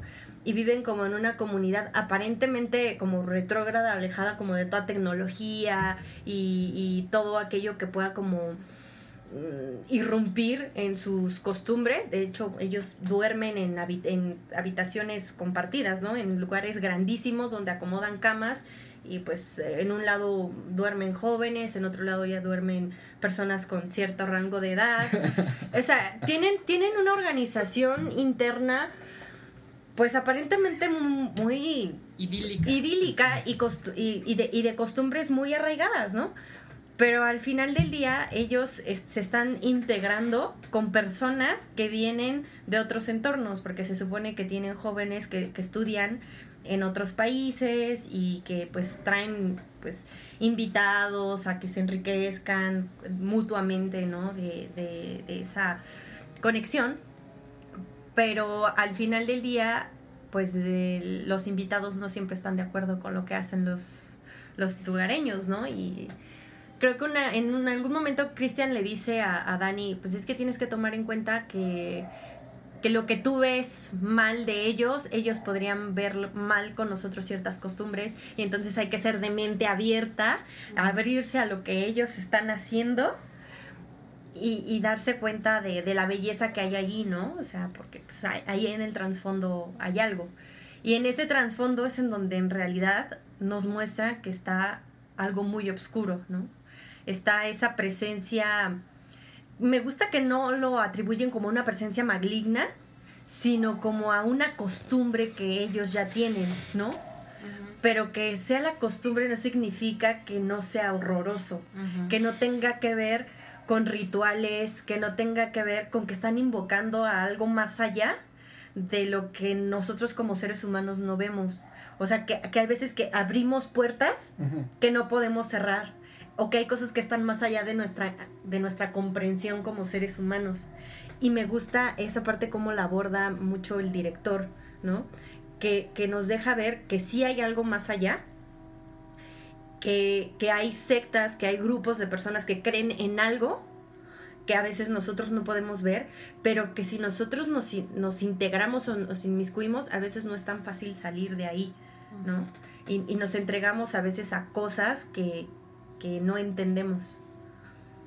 Y ahí es donde radica mucho e- e- eso horrorífico que tiene la película. Yo había leído que, tiene, que era como más que nada clasificado como gore, Sí. pero no me pareció tanto. O sea, sí, sí entiendo que hay escenas muy fuertes visualmente, de cráneos, de cuerpos expuestos, de intestinos y de muertes, para que entiendan de dónde viene lo horrorífico, pero no me parece que vaya por ese sentido. O sea, sí es cine de horror, pero no me parece gore. Qué curiosa interpretación. Que es una lectura muy interesante. O sea, porque, porque. No, o sea, está súper bien, ¿no? O sea, porque te, te fuiste como mucho más como al, al, al contexto social que establece la película, ¿no? Y también la llegada de los personajes, o sea, como que, como que para ti la película tuvo mucho sentido como en términos de colectivos, ¿no? O sea, un colectivo extranjero que llega a un colectivo, pues, local, ¿no? Y se tiene que, que adaptar en eso. y tras- o sea, fíjate, por eso a veces se cuenta, o sea, es muy curioso como cada quien interpreta una película de formas diferentes y ve cosas muy diferentes, ¿no?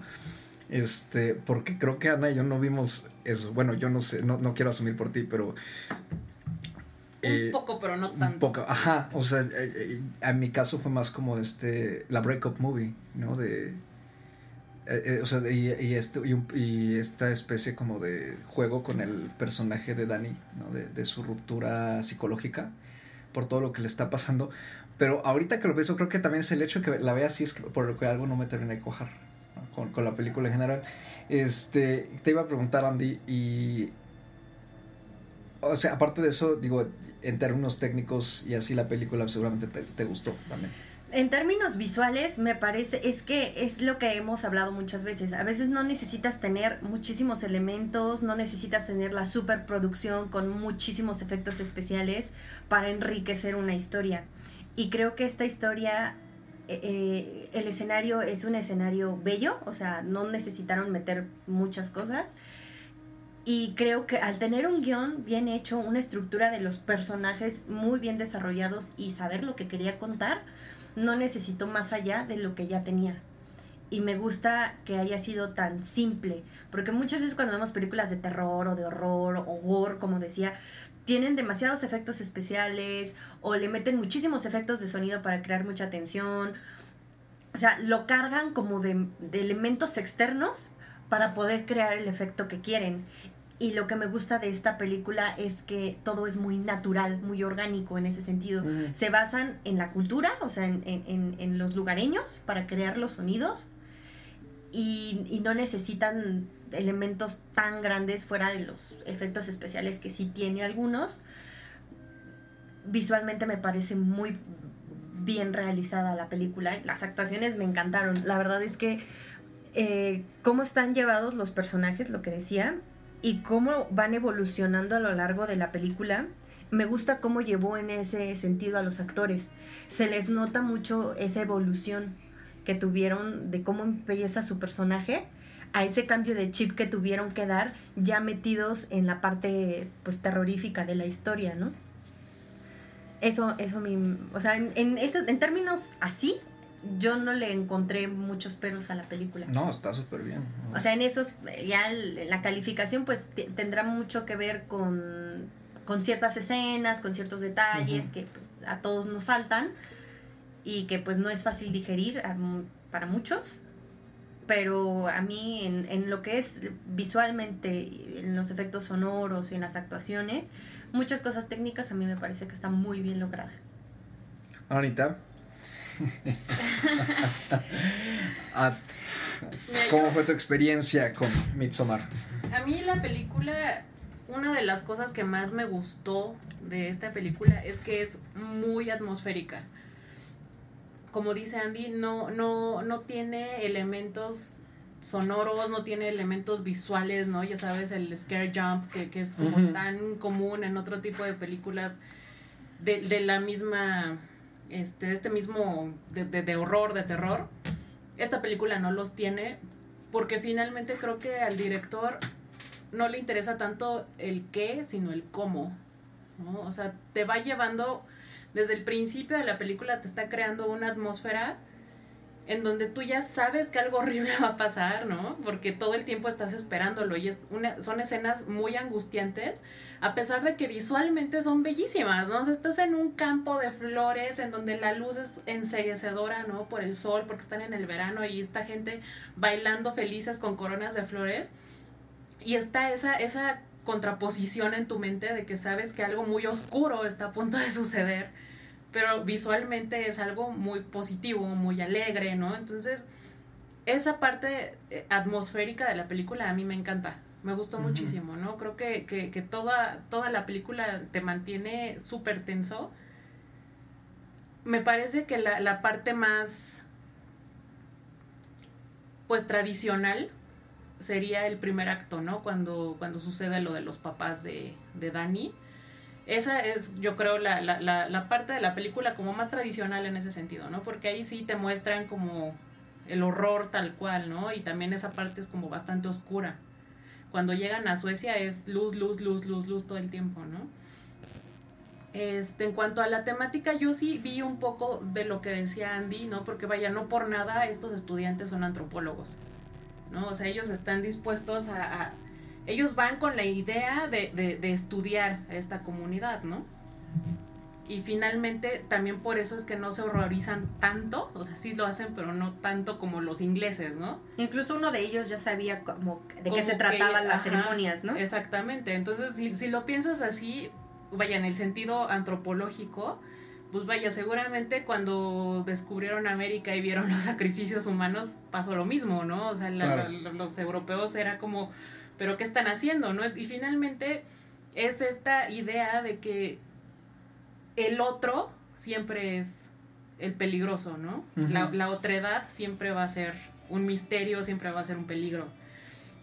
Porque finalmente las personas que pertenecen a este grupo más occidental, más común, por decirlo de una cierta forma, pues también están dispuestos a hacer cosas bastante oscuras, ¿no?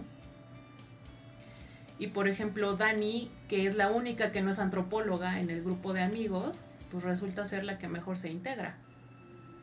Entonces, siento que hay muchos elementos, está por un lado eso y está por otro lado justo lo que dices tú, la breakup movie, que está esta chica que tiene muchos problemas psicológicos, ¿no? Que, que, además te llegas a, a, a, compadecer de ella, ¿no? Porque dices, híjole, es que sí está horrible lo que le pasa, ¿no?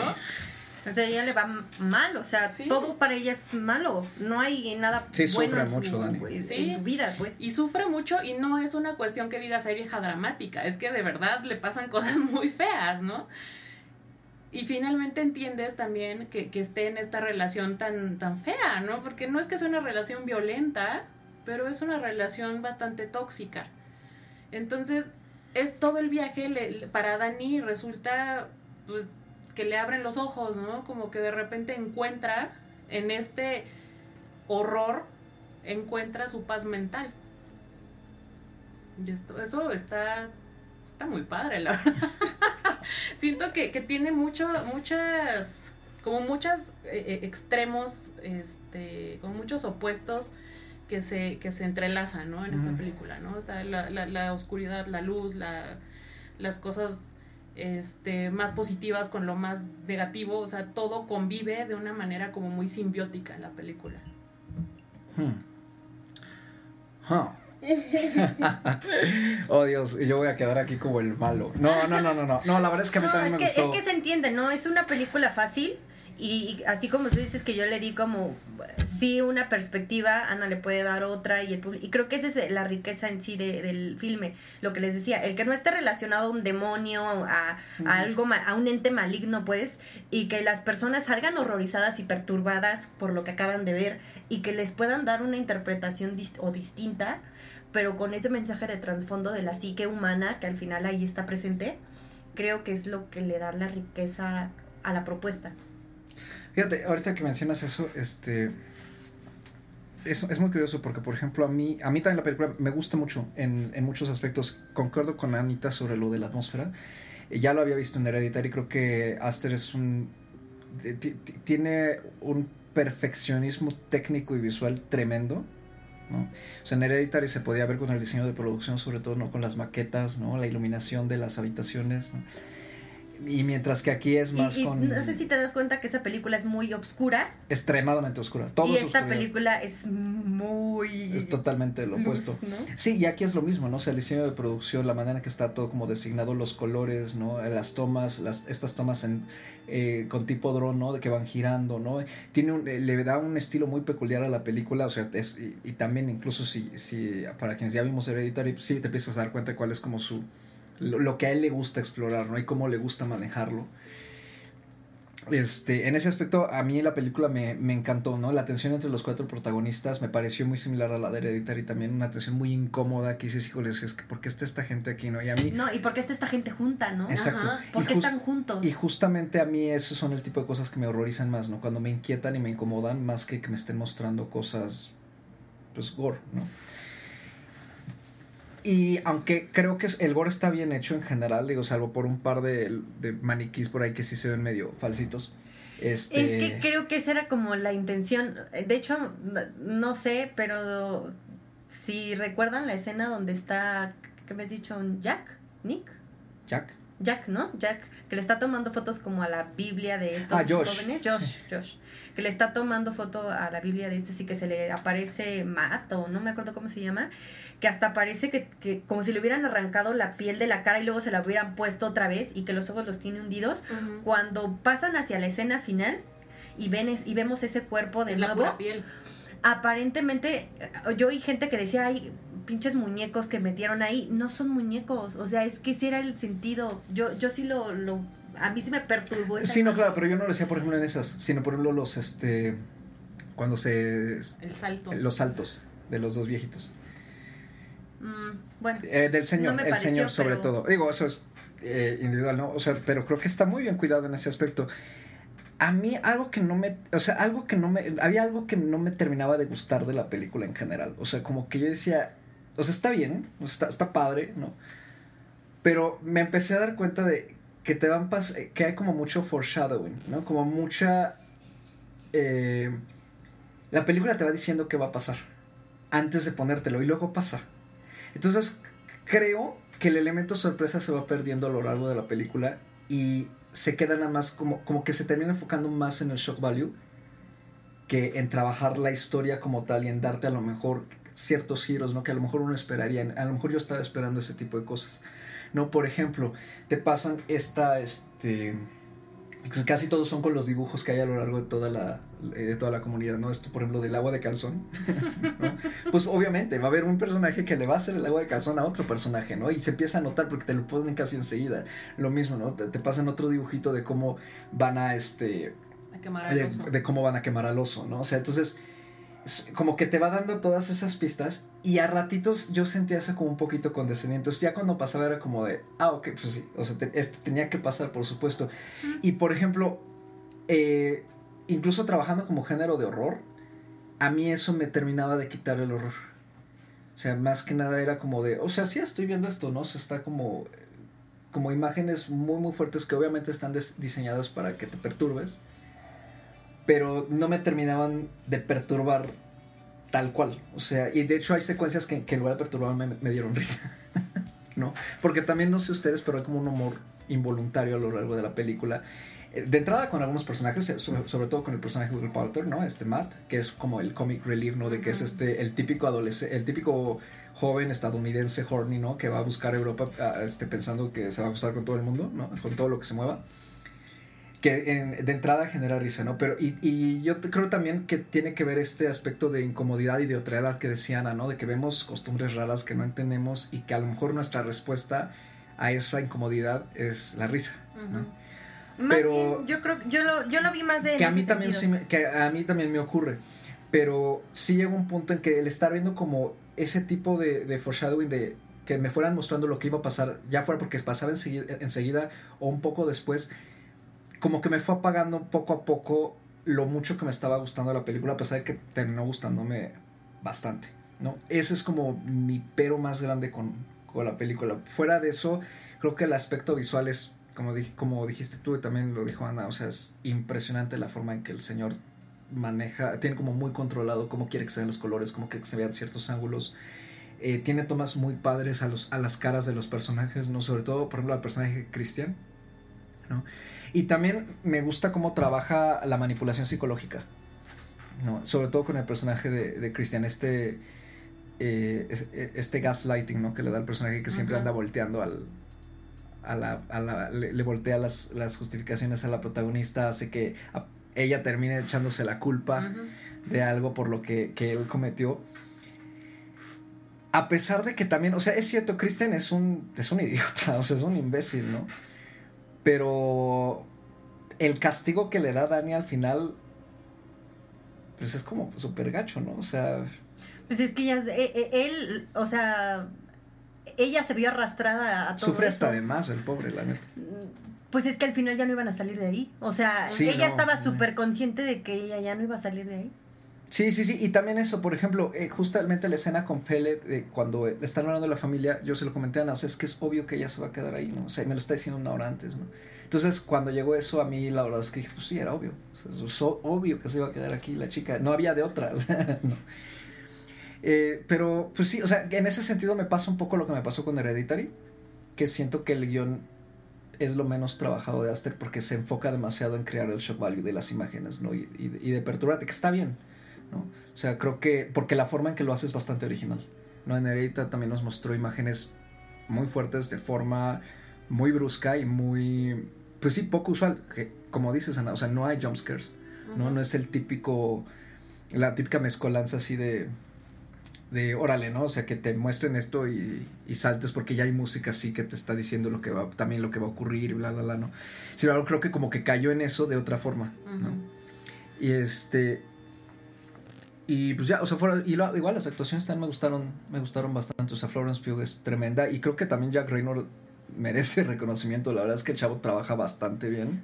Pero la que tenía que llevarse, bueno, la que tenía que irse por todos los estados emocionales, psicológicos, de expresión y, y emotivos era ella. O sea, y la verdad es que ella, en ese sentido, ella experimentó todo. O sea, Sí, tanto claro. su personaje como la actriz. Sí, claro, sí, sí, sí, no, y este, sobre todo por lo del, pues sí, el suicidio de la, de la hermana, ¿no? Y de cómo, no sé, o sea, bueno, eh, mencionan que es como, eh, lo justifican pues porque es como bipolar, no sé qué tan sensato sea hacer eso, pero No, pero te dan a entender que viven, que vivió siempre en un entorno donde el- lo psicológico y incluso lo psiquiátrico estaba como muy inmerso en su vida y ella vivía como en una angustia constante precisamente por la situación por la que atravesaba su familia. Entonces es una persona con muchas inseguridades, con Mucha muchos ansiedad. problemas, con una ansiedad que, que todo el tiempo lo está mostrando. Todo, es, esa, esa parte me gustó mucho, ¿no? Cómo, cómo meten la, la ansiedad de, del personaje. Que justamente no sé si llegaron a ver en línea que andaba circulando por varias cuentas, sobre todo en Twitter, este, de varios lados, incluso sitios de cine y eso, que la película no era apta para gente nerviosa y gente ansiosa, y este, que porque te podía causar ese tipo de crisis, ¿no? Mm. O sea, yo creo que cualquiera puede ver, porque cualquier película te puede causar una crisis y te identificas con algo, pues no sé. Más o sea, bien lo que, incluso- bueno, no me sorprendió, pero es clasificación C. Sí, es O sea, es clasificación. una, es una clasificación C. O sea, no apto porque no sea apto para menores de 18, sino yo lo veo más como que no es apto para todas las personas, porque tú decías que tú te reíste y entiendo, ¿no? Porque si- hay veces que si uno se siente incómodo con algo, pues a veces la risa es como lo, lo que sale, ¿no? A mí me tocó una pareja que estuvo media hora riéndose de quién sabe qué, pero la, la chava era como si estuvieran haciendo cosquillas y eso es desagradable, o sea, es que si no les gusta la película o lo que les lo que están viendo en vez de ser terror les para ellos les resultó comedia, pues se pueden salir de la sala, ¿no? O sea, tan fácil como eso y no arruinarle pues la, la- el visionado a quien está en ese momento en la sala y que sí, sí entiende lo que está pasando o sí está conectando con lo que ve, ¿no? Creo que en parte a mí eso me gusta, o sea, de que ese... De que hay, hay algo que no, que algo que me incomoda, que, que me hace que me ría. O sea, a pesar de que es, es que sí una comedia involuntaria. O sea, Ana también estaba atacada de risa Con algunas cosas. con la secuencia de la- del rito sexual, por Ajá, ejemplo. Sí. Hubo, hubo ahí, sí. Es que sí parece que es como hasta intencional, ¿no? Bueno, da esa impresión. Sí, parece. So- sobre lo que estabas diciendo de que, de que te arruinaron el factor sorpresa, yo sentí que eso era bastante intencional. Porque te va creando esta tensión, o sea, es como esta generación de la atmósfera, te va creando esta tensión que llega a un punto en el que todo el mundo creyó de que eran los pastelitos, ¿no? Todo el mundo asumió que eran pastelitos de Jack o no me acuerdo cómo se llama. Mato de alguien, sí, de carne humana. De carne humana. Porque sí. eso es lo que, o sea, la atmósfera que te está creando, dices, se van a comer al amigo, ¿no? Y al final sale, pues parece que no, ¿no? Pero, o sea, todo eso creo que tiene que ver con esa creación atmosférica. Incluso que te estén diciendo así lo de los ritos sexuales, lo de la quema del oso, ¿no? O sea, todo eso te va creando como esta atmósfera de, de, de, de cómo es esta comunidad, de cómo va a ser el final, porque finalmente creo que desde el principio sabemos qué es lo que va a pasar con Claro, todos, ¿no? sí, no, porque finalmente la, la premisa es muy. Es un lugar común. Un grupo de gente que se va a meter a un lugar donde, donde no va a salir. Finalmente es eso, ¿no? O sea, este, y vamos, Midsommar, o sea, una de las películas con las que más ha sido comparada y de la que obviamente tiene claras influencias es The Wicker Man del 73. ¿no? Esta gran película de horror británica protagonizada por este Christopher Lee y otros actores, en la que justamente sobre un hombre que va a buscar a una, mujer- a una persona desaparecida este, a una isla donde había una comunidad cristiana que resulta que cambiaron todas sus creencias y ahora practican ritos paganos y pues, se vuelve una pesadilla, ¿no? E incluso han salido cosas más recientes. El año pasado Netflix estrenó Apostle, que es prácticamente lo mismo, ¿no? O sea, un, un misionero que va a buscar a su hermana secuestrada y este a una isla donde también hay una comunidad pagana y, y hay unos ritos bastante desagradables, solo que los tonos son pues sí, son diferentes, porque aparte Apóstol sí tiene bastante más oscuridad, tiene muchas tonas, no- tomas nocturnas y digamos que se va por un, un poco por la línea más convencional de horror a ratos. No tiene tanto jumpscare, Ujú. pero sí es más tipo... Pues tu, Resident- tu ju- videojuego Resident Evil combinado con Silent Hill, ¿no? O sea, todo oscuro, no sangre por todos lados, este... Los protagonistas viendo cómo le cortan la mano a alguien, ¿no? Y sí es un poco menos original en ese sentido que, que Midsommar, a pesar de que también... Más bien, lo original de Midsommar es el tratamiento, no la idea. Ujú.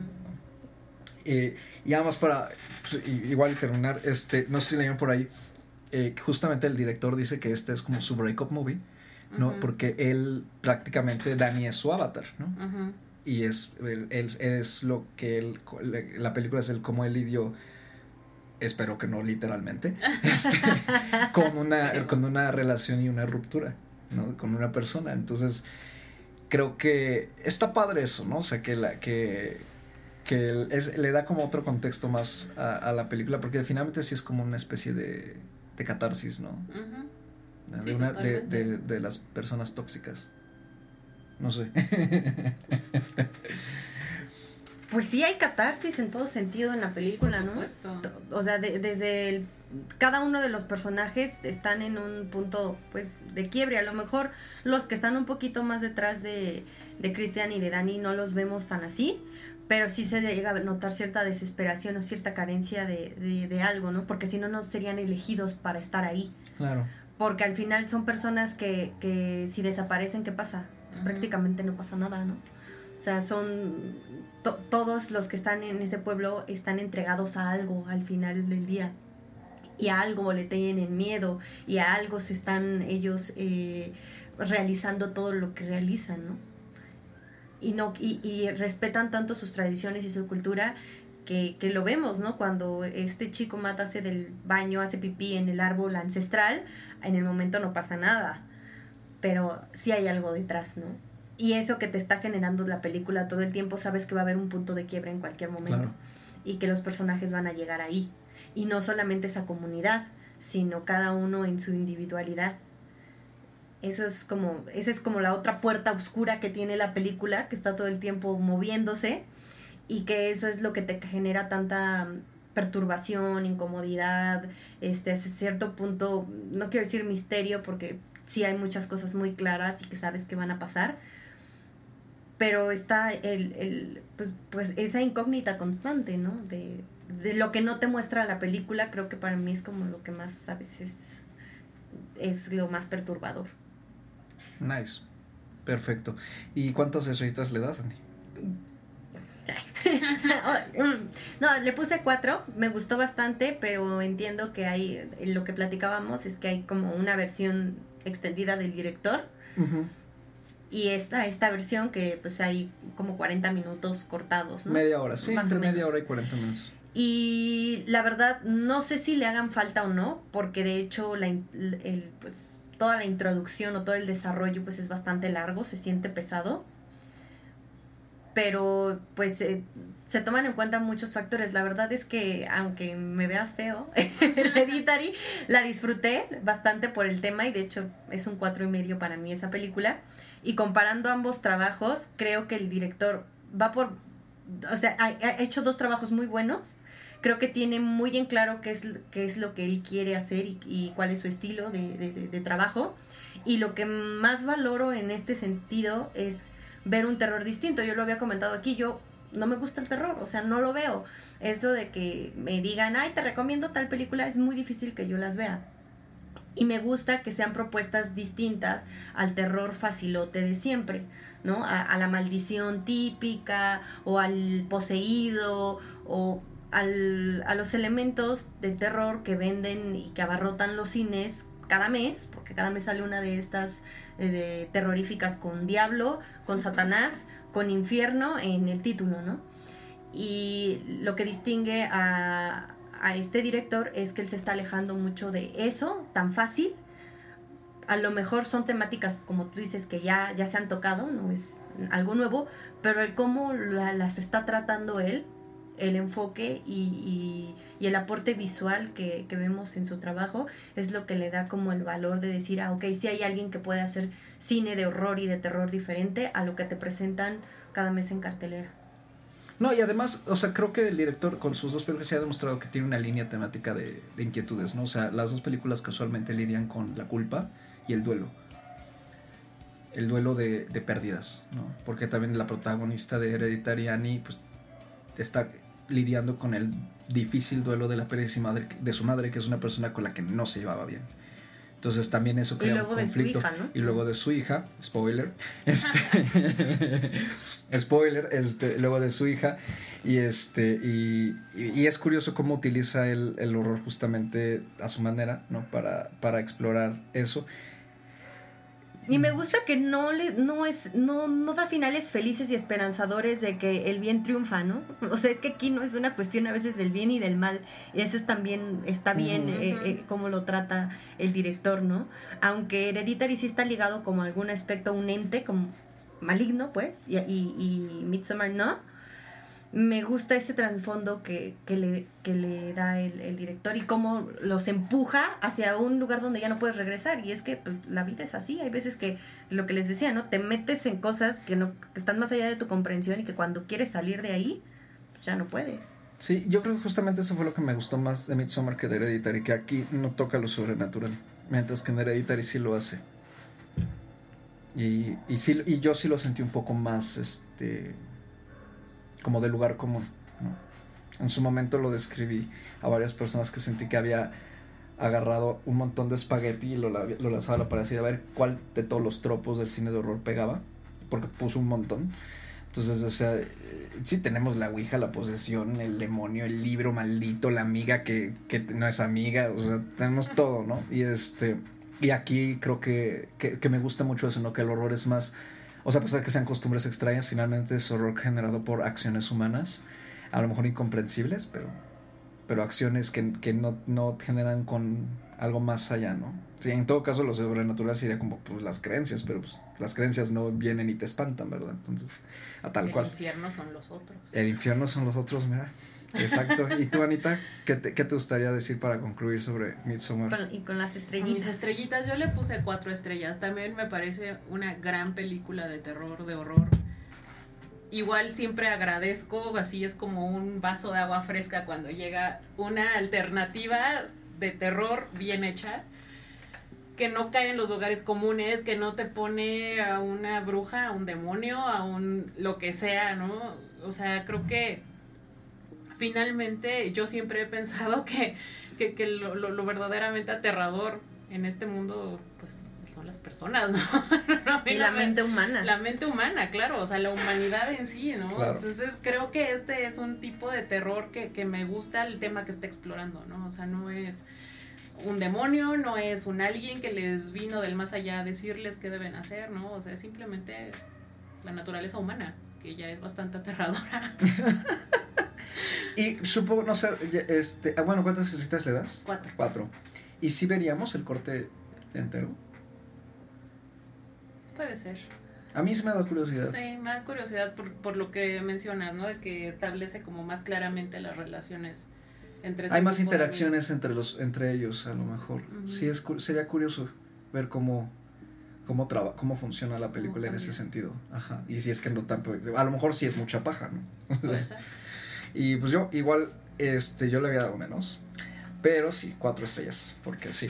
Sí, y la verdad es- es o que- sea, mi punto de vista es de lo mejor del año, solo por la propuesta y por ser de terror, eh, destacada, pues, de lo mejor del No, año. y aparte yo creo que tiene un sí, es, es- es- tiene un aspecto que la hace resaltar como entre muchas otras. O sea, la verdad es que sí. Sí, sí, sí. Y pues bueno, con eso terminamos con esta propuesta de horror, Midsommar. Este, a ver con qué nos sorprende Ari Aster a lo mejor el próximo año, porque por lo visto el señor puede estar produciendo año con año. qué padre, qué padre que tenga esa que, posibilidad. que tenga tanto eh, eh, Ahí se fue a adentro filmar a Suecia. por aparte, salir. ¿no? Sí. Sí. No, aparte sí se ve como que con, o sea, que aquí, por eso salió del país, ¿no? O sea, en Hereditary todo fue dentro de una casa, y, o sea, Claro. ahorita es como de ya hubo dinero. ¿No? O sea, elenco internacional, Suecia, Pero aún así no es un colores. elenco que, que digan, le tuvo que pagar millones. No, No, claro. No, No, se no, hubiera claro. traído a alguien con otro nombre pesado. No, pero es, es un elenco talentoso. sí, sí, sí, es sí. hay mucho talento ahí, la verdad. Y pues bueno, nos vamos a una última pausa antes de llegar con el segundo plato fuerte de esta velada, que es eh, una aventura espacial.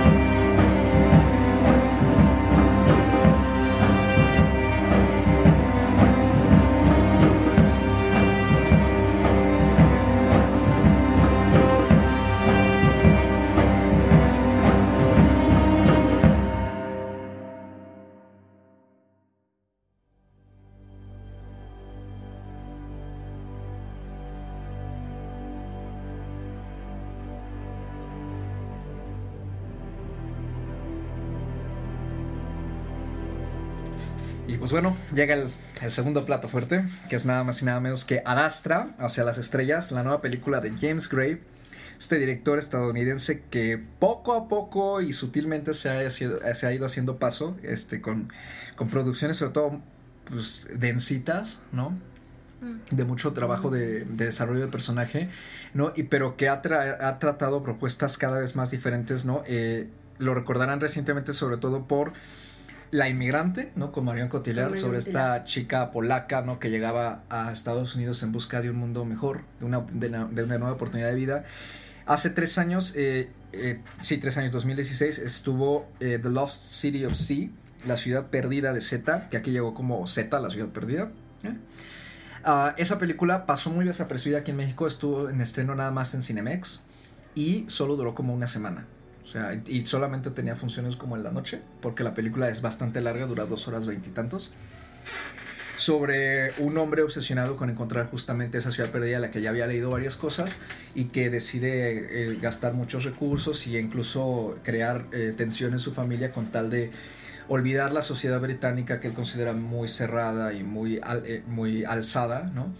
Y a irse a explorar el Amazonas, ¿no? Una ciudad que, que nadie encontró y que, y que también el propio explorador desapareció.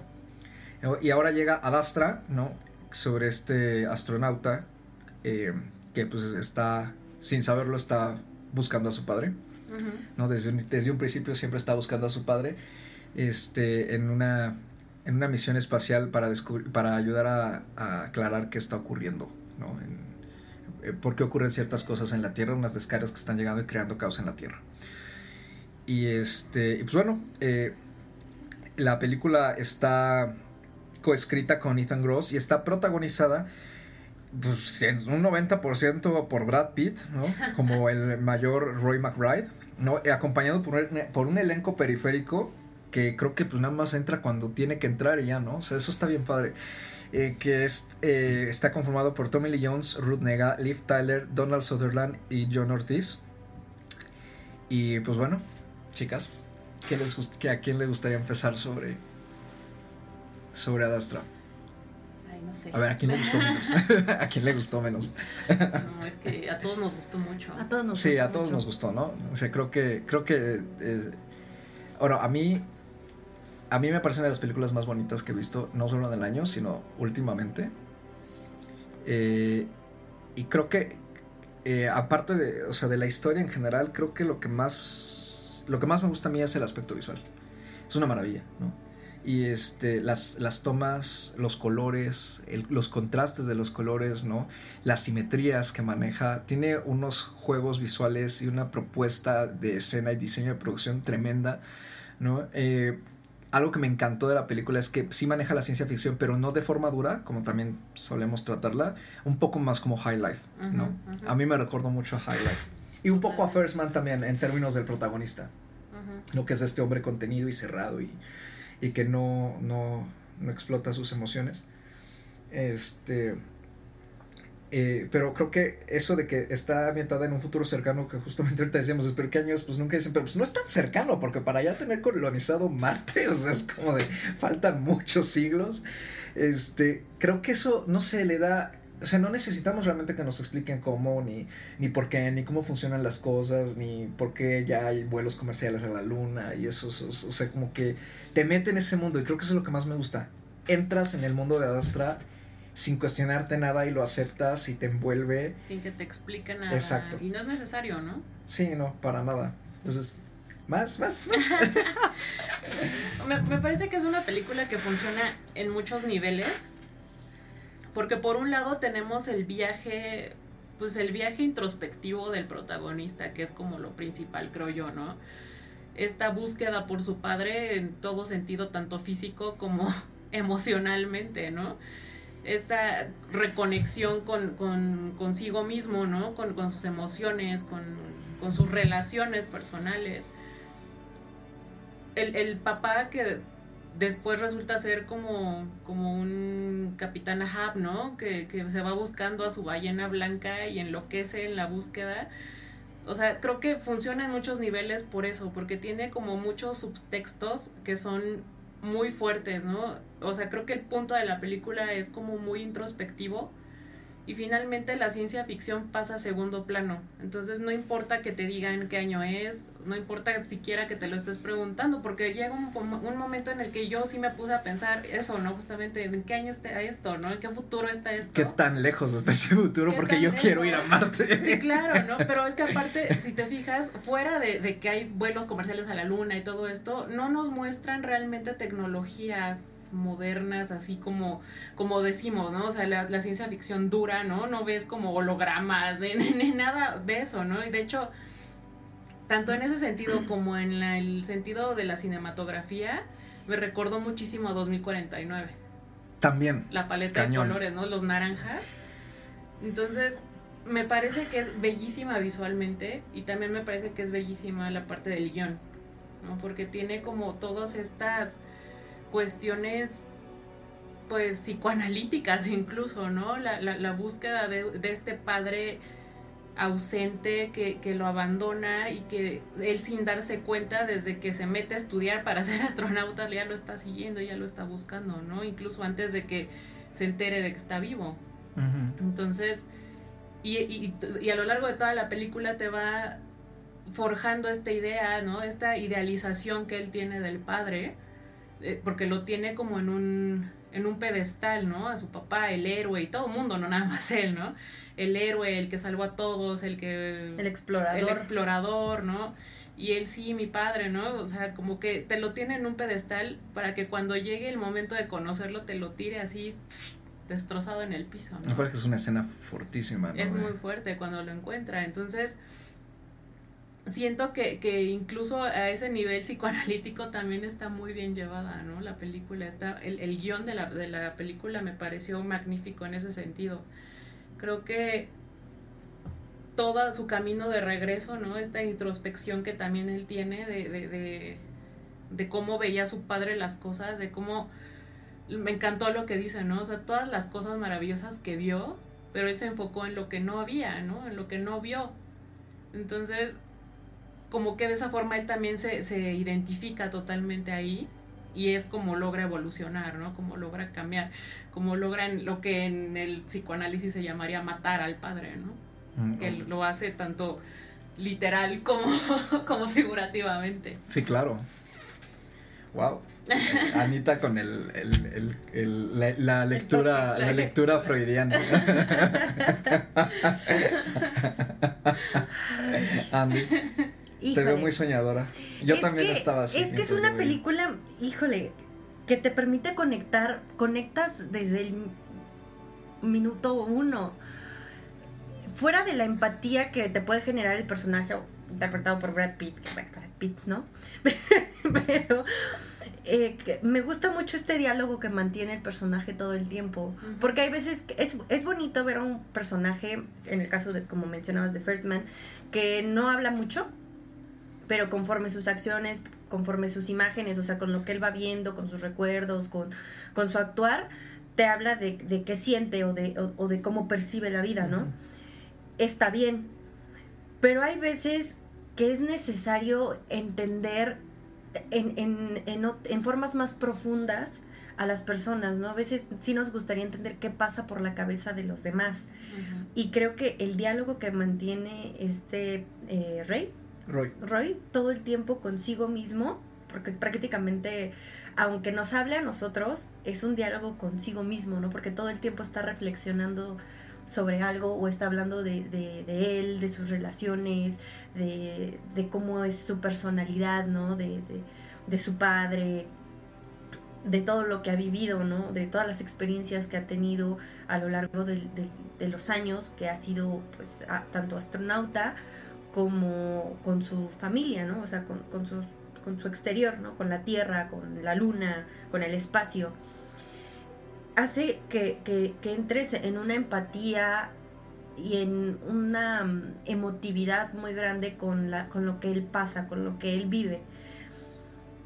Y creo que como te va llevando la historia, es, es un viaje, sí, es un viaje emocional, es un viaje psicológico y es un viaje que, que, está aderezado con todo este entorno que te construye y que te lo construye muy bien, ¿no? A pesar de que te pueden quedar cosas ahí como que no, no, no, no, no estén claras o algo, pues al final entiendes que lo que importa es el viaje que tiene este personaje, ¿no? Los elementos de, de que ya haya vuelos comerciales a la luna o, o de cómo están, pues incluso conformados mm, colonias, ¿no? Con, centros comerciales, con transportes, con piratas espaciales, o sea, todos esos elementos lo, lo- enriquecen mucho como película de ciencia ficción, como películas que, construyeron puentes grandísimos en la historia de la cinematografía, como, como decía, ¿no? Blade Runner, lo, ya lo mencionaba Anita, tanto la, la versión de hace añísimos como la última que acabamos de ver. Creo que esta película no solamente tiene la capacidad de ser recordada por tocar el tema del espacio de una forma distinta, que es lo que decíamos de High Life, sino que además tiene escenas muy memorables y tiene aportes cinematográficos de secuencias y de escenas que no se habían visto antes. Y que eso le da otro valor, un valor que en su momento lo tuvo Blade Runner, ¿no?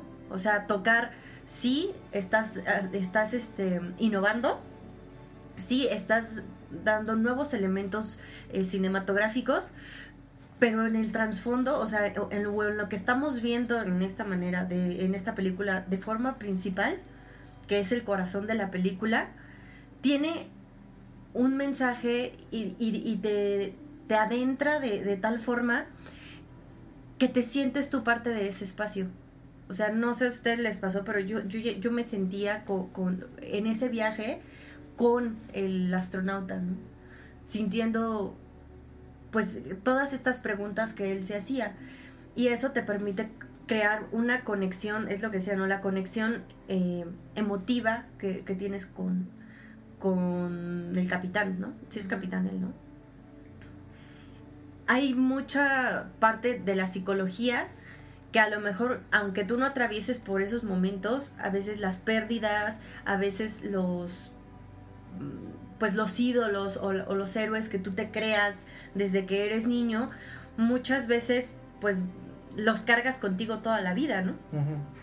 Son cargas que llevas tanto tiempo y que a veces que no tienes presente, que llega un punto de quiebre en donde te tienes que dar cuenta que a eso a lo que tanto temes o a eso a lo que tú no aspirabas a ser, eso es lo que te estás convirtiendo. Y este personaje ese, tuvo ese punto de quiebre, como dicen, cuando le destrozan esa figura paterna que él tenía y se da cuenta que él todo el tiempo estaba huyendo de una figura a la que siempre iba y en la que él se convirtió. Sí, una contradicción total. Exactamente. Y todo su viaje se construye a partir de que, de, de, pues no solamente de encontrar a su padre y de encontrarse a sí mismo de cierta manera, sino que se da cuenta que todo lo que él hizo es lo que ya había hecho su papá, ¿no? O sea, este, poco a poco se fue convirtiendo en él. Eh, eh, y, se, y se dan cuenta en un punto en donde él ya llega sin tripulación y cómo pasa eso, ¿no? Y cómo dice él, hay, hay, hay mucha ira en mí, pero yo no quiero ser así y al final esa ira está ahí, ¿no? Y poco a poco se fue convirtiendo en su padre. Y, cuando, lo de, cuando deja ir, o sea, el dejar ir las cosas, es cuando él se da cuenta que todo el tiempo estuvo yendo hacia ese mismo sentido, no solamente un viaje físico, sino un viaje tan personal, tan emocional y en donde estuvo inmerso,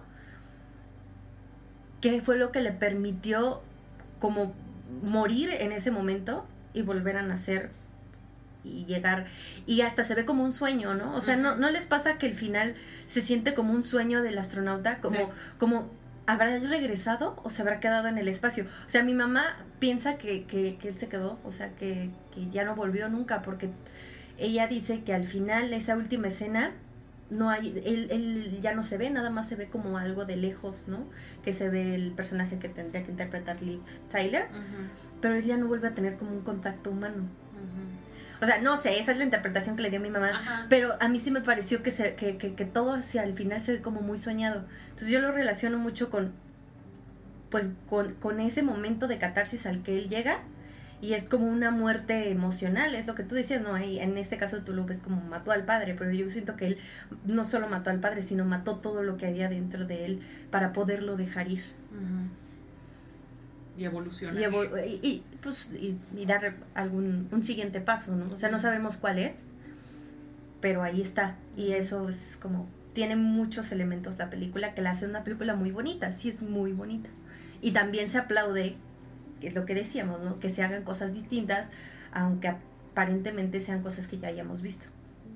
No, y también sabes que una cosa que me dejó pensando mucho esta película, tanto con la parte de las colonias en la luna y los piratas lunares y todo esto, no nada más eso, sino también obviamente toda la relación con el padre y todo esto, siento que también parte de la película es como proponer una opción como de qué pasaría si, ¿no? Si seguimos, ok, si seguimos explorando el universo, si seguimos, si llegamos a hacerlo, si, si lo logramos, finalmente el ser humano no importa el lugar, no importa el tiempo, el ser humano es igual en todos lados, ¿no? Entonces a todos lados acarreamos con el mismo bagaje, a todos lados acarreamos con los mismos errores, con los mismos problemas, que finalmente también es una onda como bien filosófica, ¿no? O sea, a donde, vaya, a donde sea que vayas no vas a escapar de tu humanidad.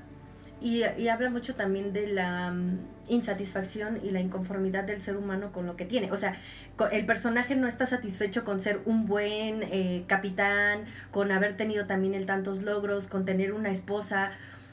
Él mismo lo dice, él no quiere formar lazos, o sea, y por eso no tiene hijos, ¿no? Es como, al final las personas no estamos a gusto con lo que tenemos y cuando logramos lo que queremos, ya después eso tampoco nos satisface. Ujú. Vivimos como en una insatisfacción con- constante. Constante, claro.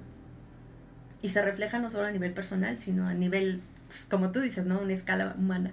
Y aquí Carlos ya se puso muy emocional, porque el- a él, a- hay que aclarar que a él le encantó la película. O sea, no, no les voy a decir cuánto le puso, yo me sorprendí, pero a Carlos Yo también me sorprendí un poco. le encantó la película y que nos diga por qué. Voy a cederle el control del podcast a Andrea porque A ver, Carlos, Cuéntanos. cuéntanos más. Ah, no, es que, híjole, deberías dar una proyección comentada tú. Qué bueno, es que expresaste todo tan bonito y me hiciste revivir algunas escenas. Ay, Es que tiene- un minuto.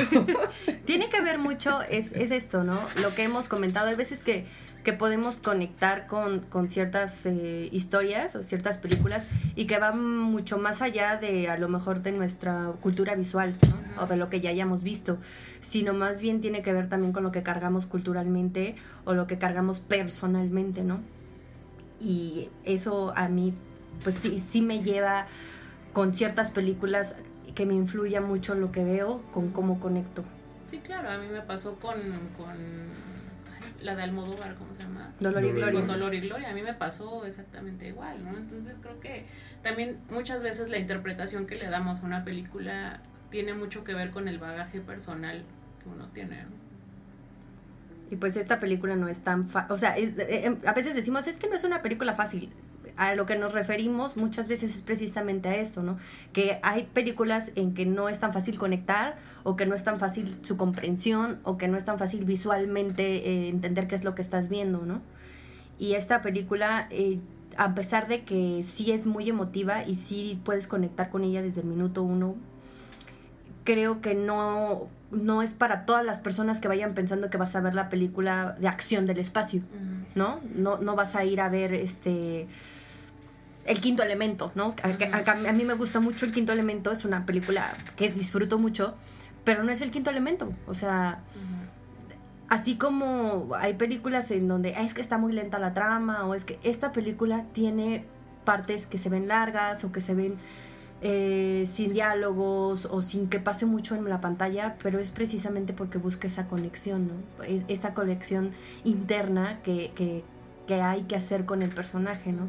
Porque pues al final es una soledad muy profunda, no solo la soledad del espacio, es la soledad del personaje que no, que no conecta con nada ni con nadie. Y ahora sí, a ver si ya, si ya Carlos conectó Es con, que con de las verdad ideas, te más podría bien. seguir escuchando, las podría seguir escuchando las dos, Sí, pero, pero- es que de repente cuando te emocionas, qué bárbaro, es como cuando sacaste tu, tu interpretación sobre Ven y mira, qué barbaridad. es que pues es- eh, para eso estamos, para disfrutar el cine. Sí, en Es efecto. inspirador. Es Es inspirador. en efecto. Y Fíjate que, o sea, híjole, es que pienso en Adastra y como que se me van las palabras, ¿no? O sea, de verdad, me gustó muchísimo la película. Conecté mucho. La pasé mal, la sufrí mal porque me pegó muy duro en algunas cosas. en varias- sobre todo la segunda hora me, me pegó muy duro. Eh, me sentí muy identificado con el personaje Roy. Y aparte de, de lo, de la belleza visual y de, de la música, también me gustó. A lo mejor no tiene la particularidad o ese, ese no sé qué tan único que tiene, por ejemplo, el, el soundtrack de First Man, pero porque... Porque Chazelle es un eh, amante de no, eso, No, Chazelle no, este, perfeccionista. Horwitz, ¿no? El- el No, sí, pero, pero me refiero a que Chazelle se enfoca mucho en eso, Sí, ¿no? sí, le, da, le da un peso Sí, muy grande. Sí, sí, sí, claro. Y este, y vamos, o sea, pero, pero creo que está también cuidada la música para justamente manejar la atmósfera de la película. También, se trata de una película muy atmosférica. Y creo que de entrada, eh, para seguir ordenando mis ideas, ahorita lo que mencionabas, ¿no? De que no es una película para todos, que no es una película fácil. Eh, es curioso como una, justamente una de los pilares, de cierta forma, eh, o de los aspectos más fuertes del género de ciencia ficción, eh, tanto en cine como en literatura, es justamente irse a eso, ¿no? Explicar por medio a lo mejor de, de avances tecnológicos y de mundos incomprensibles y muy alejados de- de- del presente en el que estamos, pero al final sigue explorando el mismo tipo de preguntas. ¿Quiénes somos? ¿A dónde vamos? ¿Por qué estamos aquí? ¿no? Entonces, creo que por eso son eh, películas, cuando salen películas como Adastra, como High Life o incluso como First Man, son películas a las que les, se- les es muy fácil adoptar esa postura de preguntas, ese tipo de drama, e incluso despegarse de la ciencia ficción tal cual, del aspecto técnico y tecnológico, para darnos a lo mejor un drama muy simple o muy sencillo, pero que contrastado con la vastedad del espacio, se intensifica mucho. ¿no? Y, y, y, y, y menciono First Man sabiendo que First Man finalmente no es ciencia ficción. ¿no? No, o sea, First. Man es, es real, ¿no? De cierta forma. Pero hay un paralelismo muy particular entre los personajes de Monty de High Life, Neil Armstrong de First Man y, y Roy McRae de, de Adastra, ¿no? Son hombres que están solos, ¿no? A lo mejor están en compañía, pero son hombres que están solos. Eh, son- Y que tienen una obsesión, ¿no te parece? Que hay una obsesión interna tiene una muy obsesión fuerte. y en ese sentido a mí también me gusta mucho porque lo he seguido que, que sigue también la línea del que le gusta explorar al director no o sea también el personaje de la inmigrante por ejemplo estaba sola y también el personaje de, de, de la Story MC era incomprendido y nadie más podía ver más allá del loco que quiere irse a explorar al Amazonas y a lo mejor ni volver no O sea, entonces buscando algo es esa búsqueda no de que, que algo que te va a llenar y, y el protagonista ni siquiera sabe a veces qué es lo que está buscando, pero siente esa necesidad de salir afuera, ¿no? Creo que ese es uno de los aspectos con los que más con, con los que más conecté, aparte, claro, del drama freudiano, que uf, me, me destrozó, horrible. Este, pero aparte de eso, eh, algo que me gustaría mencionar también, que me gustó mucho para, para no estar repitiendo lo, lo mismo que ustedes, que me postro ante sus pies, es este, cómo también explora la, la masculinidad, ¿no? Esta, porque de cierta forma, al mostrarnos un personaje tan reprimido emocionalmente, ¿no? Finalmente son, o sea, lo- como lo dice la película, los hijos trae- cargan los pecados del padre. Y este, y creo que también menciona un poco, eh, hace un poco de hincapié en esto, ¿no? En, en cómo, y sobre todo en este sentido, un personaje que pertenece al, al sí, de cierta forma a la milicia, ¿no? Eh, eh, el entorno, ¿no? Lo va también forzando a no tener que externar nada, ¿no? Y a desconectarse hasta de sí mismo, ¿no? Y de lo, de lo tóxico que es hacer eso. Eh, de- o sea, con todos, todas las personas creo que es, es muy tóxico, pero esa presión que sí hay en, en- en los hombres en general por, por verse como el fuerte. Creo que me gusta en parte eso, eso que toca. Y también lo que mencionabas de... de- yo- pensé justamente lo mismo cuando veía la, las el subway en la luna. Sí, sí. Es que dije, o sea, al final comemos mundos, ¿no? De cierta forma, eh, llegamos y destrozamos y alteramos, ¿no? El, el orden natural de las cosas. La luna no tendría por qué tener un ujú. Pero es como, es, es, es como aparte como el ver justamente hasta las marcas, ¿no? El consumismo y, y la sed de, pues sí, de como de, de, de la, ¿cómo se llama? La codicia, ¿no? De, de adueñarnos de, de lo demás y de cierta forma también esa es la, la perdición del, del papá de Roy. Esa codicia de, es- o sea, tenemos que descubrir vida inteligente y... Porque y- no podemos ser los únicos, Exactamente, ¿no? Pero, pero algo. aparte de eso es, ¿y qué vamos a hacer con esa vida inteligente? Pues por supuesto que vamos después a conquistarla, ¿no? O sea, vamos a, a ver qué le pasa, a inmiscuirnos ahí, a meternos donde no nos llaman, ¿no? Y, y pues ya sabemos luego cómo terminan ese tipo, ese tipo de cosas, ¿no? Entonces creo que, como, como decía Sandy, o sea, la película tiene muchos, muchos subtextos, mu- muchas capas y... Y creo que el pretexto que use el espacio para, para explorar todas esas inquietudes es magnífico, me parece muy muy bonito y, y, y sí creo que, que además, pues vamos, o sea, películas del espacio no, no salen, no, no salen tantas, ¿no? Pero, Pero este año pero sí, creo que sí creo ya- que marca parte, o sea, creo que ahorita entre esta y High Life y, eh, sí marcan ya como una nueva manera de estar haciendo cine, o sea, del, eh, de ciencia ficción y del espacio, o sea, es- utilizando más el espacio como un pretexto que como el centro tipo lo que sería, pues, sí, el, el- el quinto elemento, ¿no? Eso es un ejemplo. ¿no? Incluso Blade Runner también cae en lo mismo, a lo mejor no nos lleva al espacio, pero este, tal cual. Pero de cierta forma maneja, son los mismos tropos que se han venido cargando desde, desde que se originó la ciencia ficción, o sea, esa exploración de, de, de la filosofía humana, ¿no? High Life la tiene muchísimo más fuerte, claro, es mucho menos convencional porque aquí todavía tenemos una historia, pues, lineal, ¿no? Este... eh, tenemos, o sea, incluso el actor principal, pues sí es un actor que jala gente, ¿no? O sea, High Life es, es aún más indie, digamos, no más oscura en ese sentido, pero creo que van muy de la mano. Y está muy padre que ahorita esté surgiendo este tipo de películas de ciencia ficción que, que proponen algo diferente en general. A lo mejor no tendrán la mayor innovación de todas, este, pero, pero su innovación a lo mejor más bien ocurre de forma más sutil. ¿No? En esa introspección, justamente. Yo creo que eso es algo que con lo que me quedo de Astra, que me, me, me gusta mucho. Y pues ni hablar, ¿no? Sea, creo que las actuaciones Pitt hace una maravilla de, de papel. Este, actúa de forma muy contenida, igual que los protagonistas que ya mencioné. Este, actúa con los ojos. Eso a mí me, me gustó mucho. El elenco en general a lo mejor parece que no hacen gran cosa. O sea, Liv Tyler aparece, es como su papel de Arwen, ¿no? Casi, casi en... O sea, a ratitos aparece en el fondo y, Y ya, ¿no? Pero... líneas.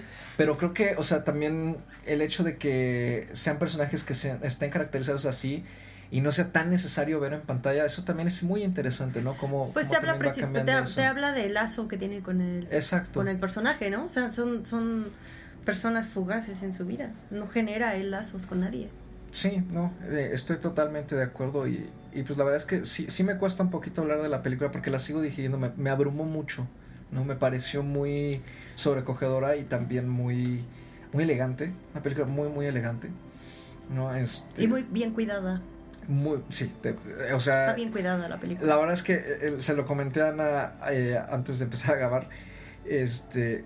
Es que yo vi la primera toma de estos tonos en rojo, que era como si emulara un eclipse, ¿no? También, y, este, y, y así como reflejos, estos tonos en rojo, naranja y amarillo.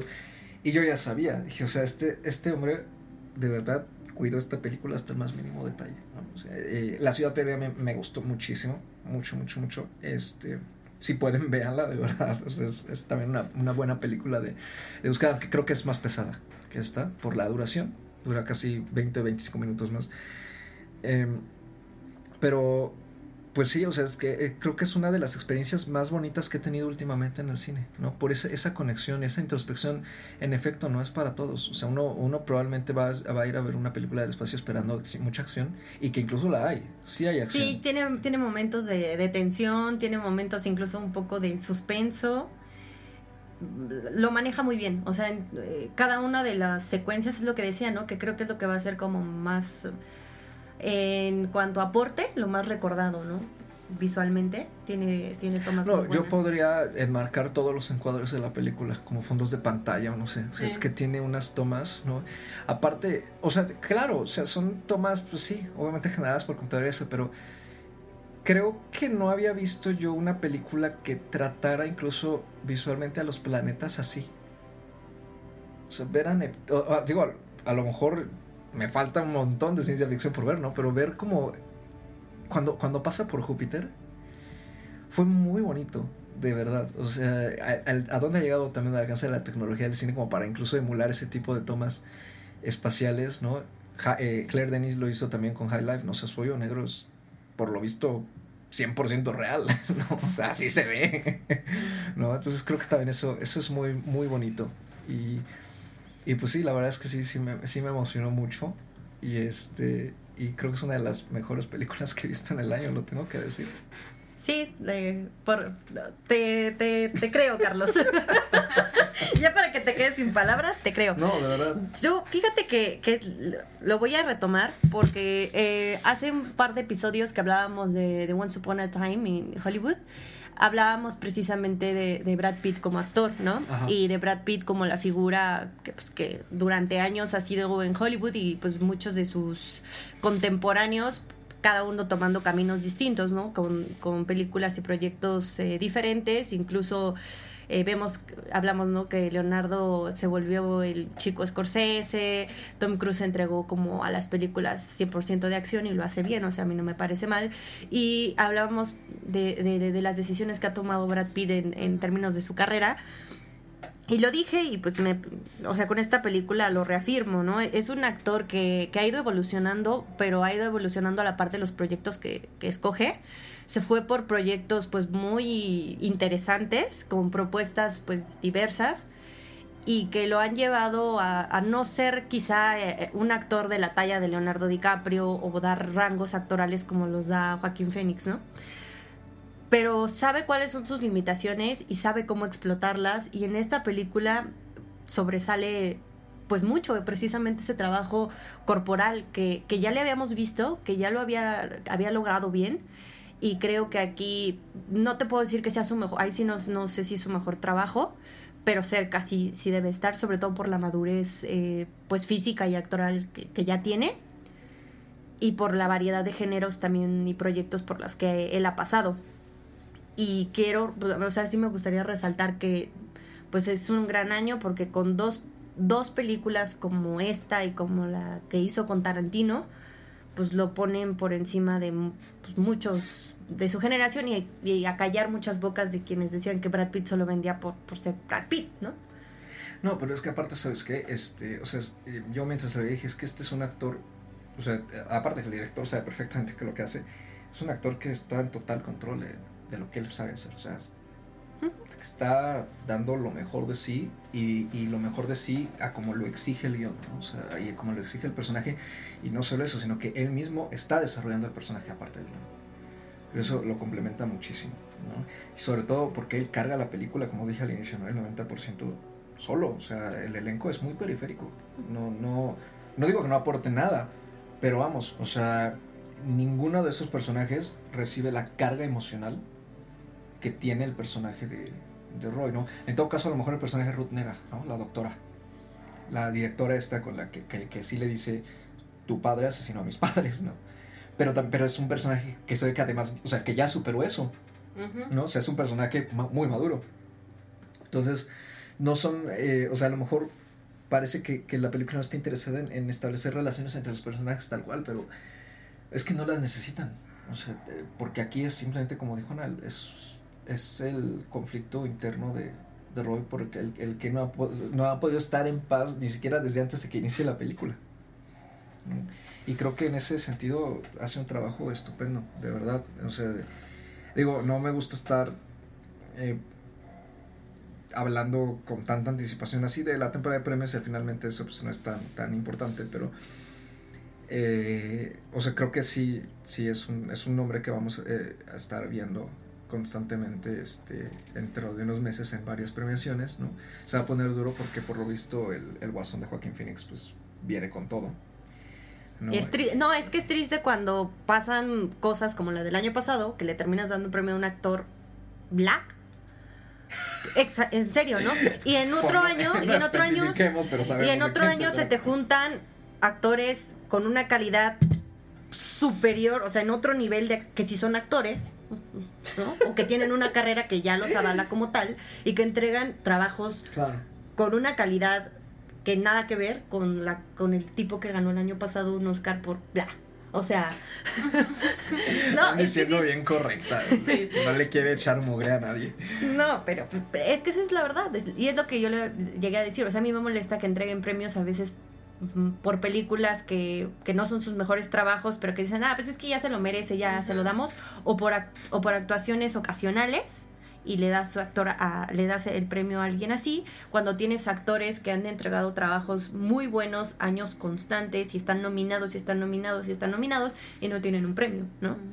O sea, este año, como dice Carlos, probablemente vamos a ver eso, ¿no? Porque pues hay, hay muy buenos trabajos y a mí tampoco me gustaría adelantarme porque no somos de, de hacer ese tipo de, de- de cosas, ni andar proponiendo, pero eh, fuera de, de las premiaciones lo que decía es que esta película da para que se quede en la historia como se quedó Blade Runner, por las tomas y por la propuesta y en términos generales está, está muy bien.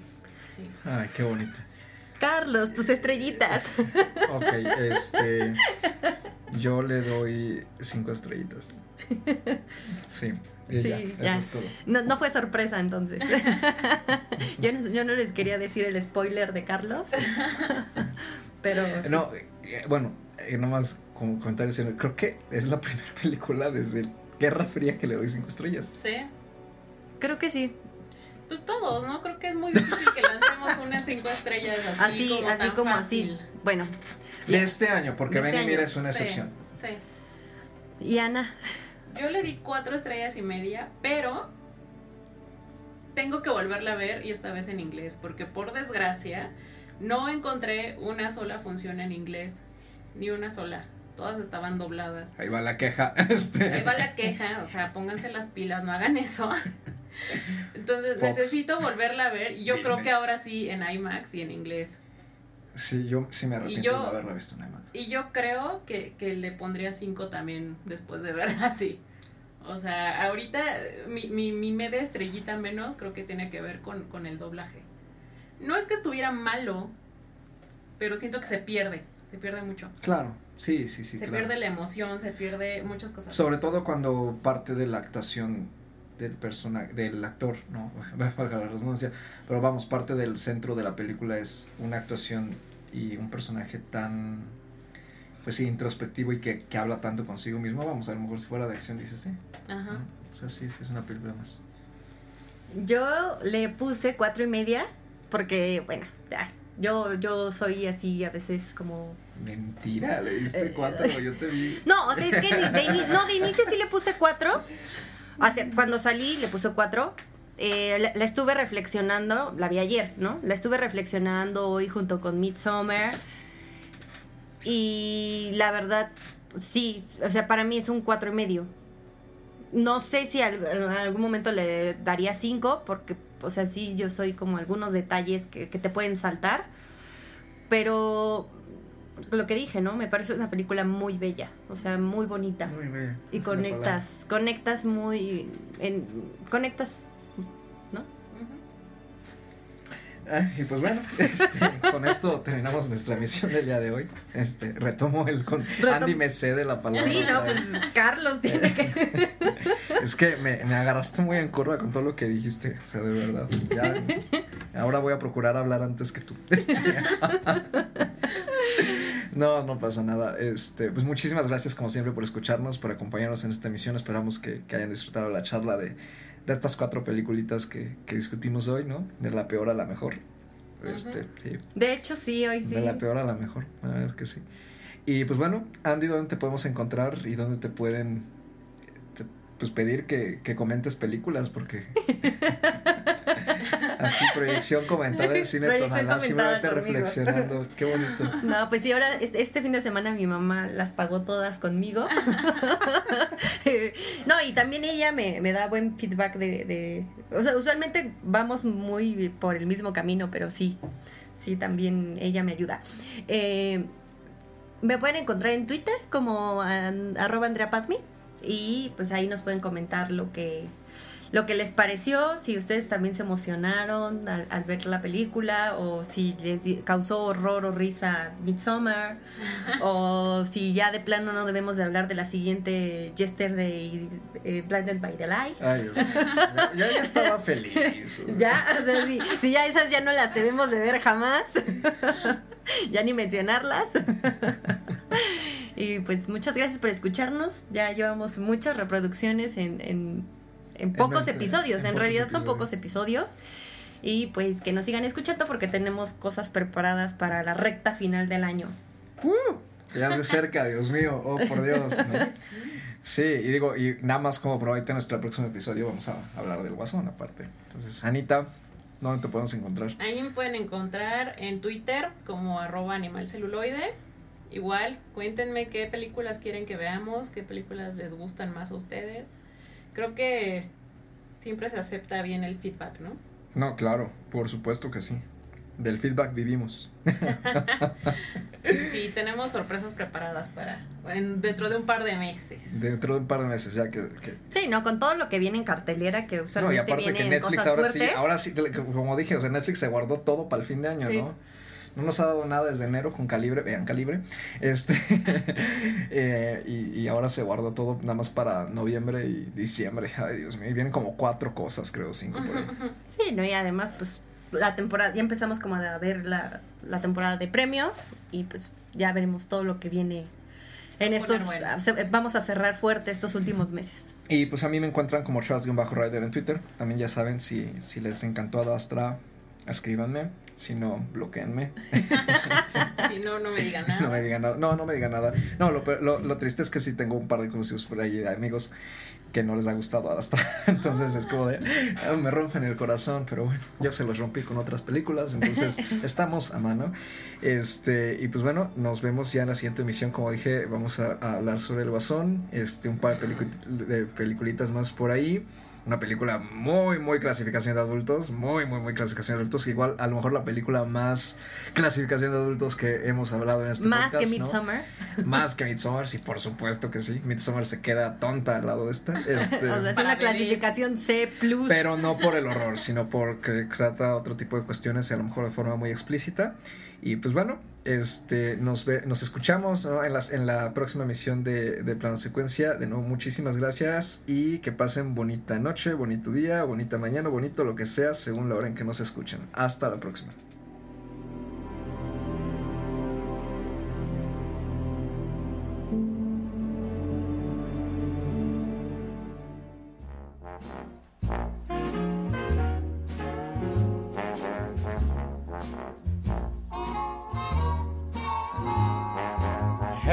Heaven can wait.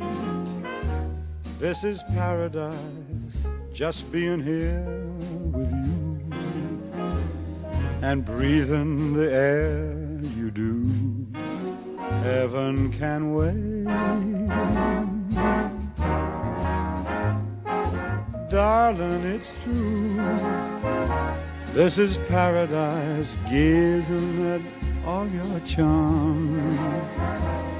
It's heavenly in your arms. Heaven can wait.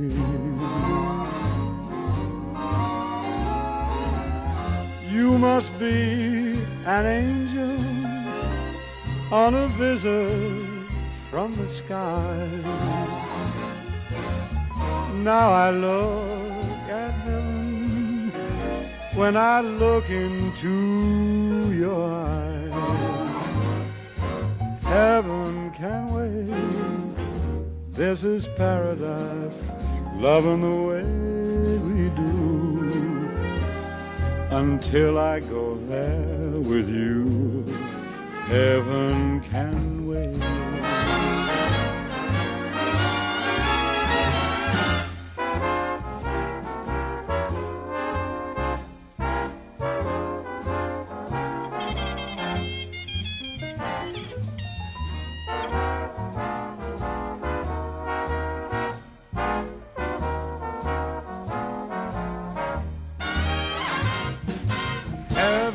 Can wait.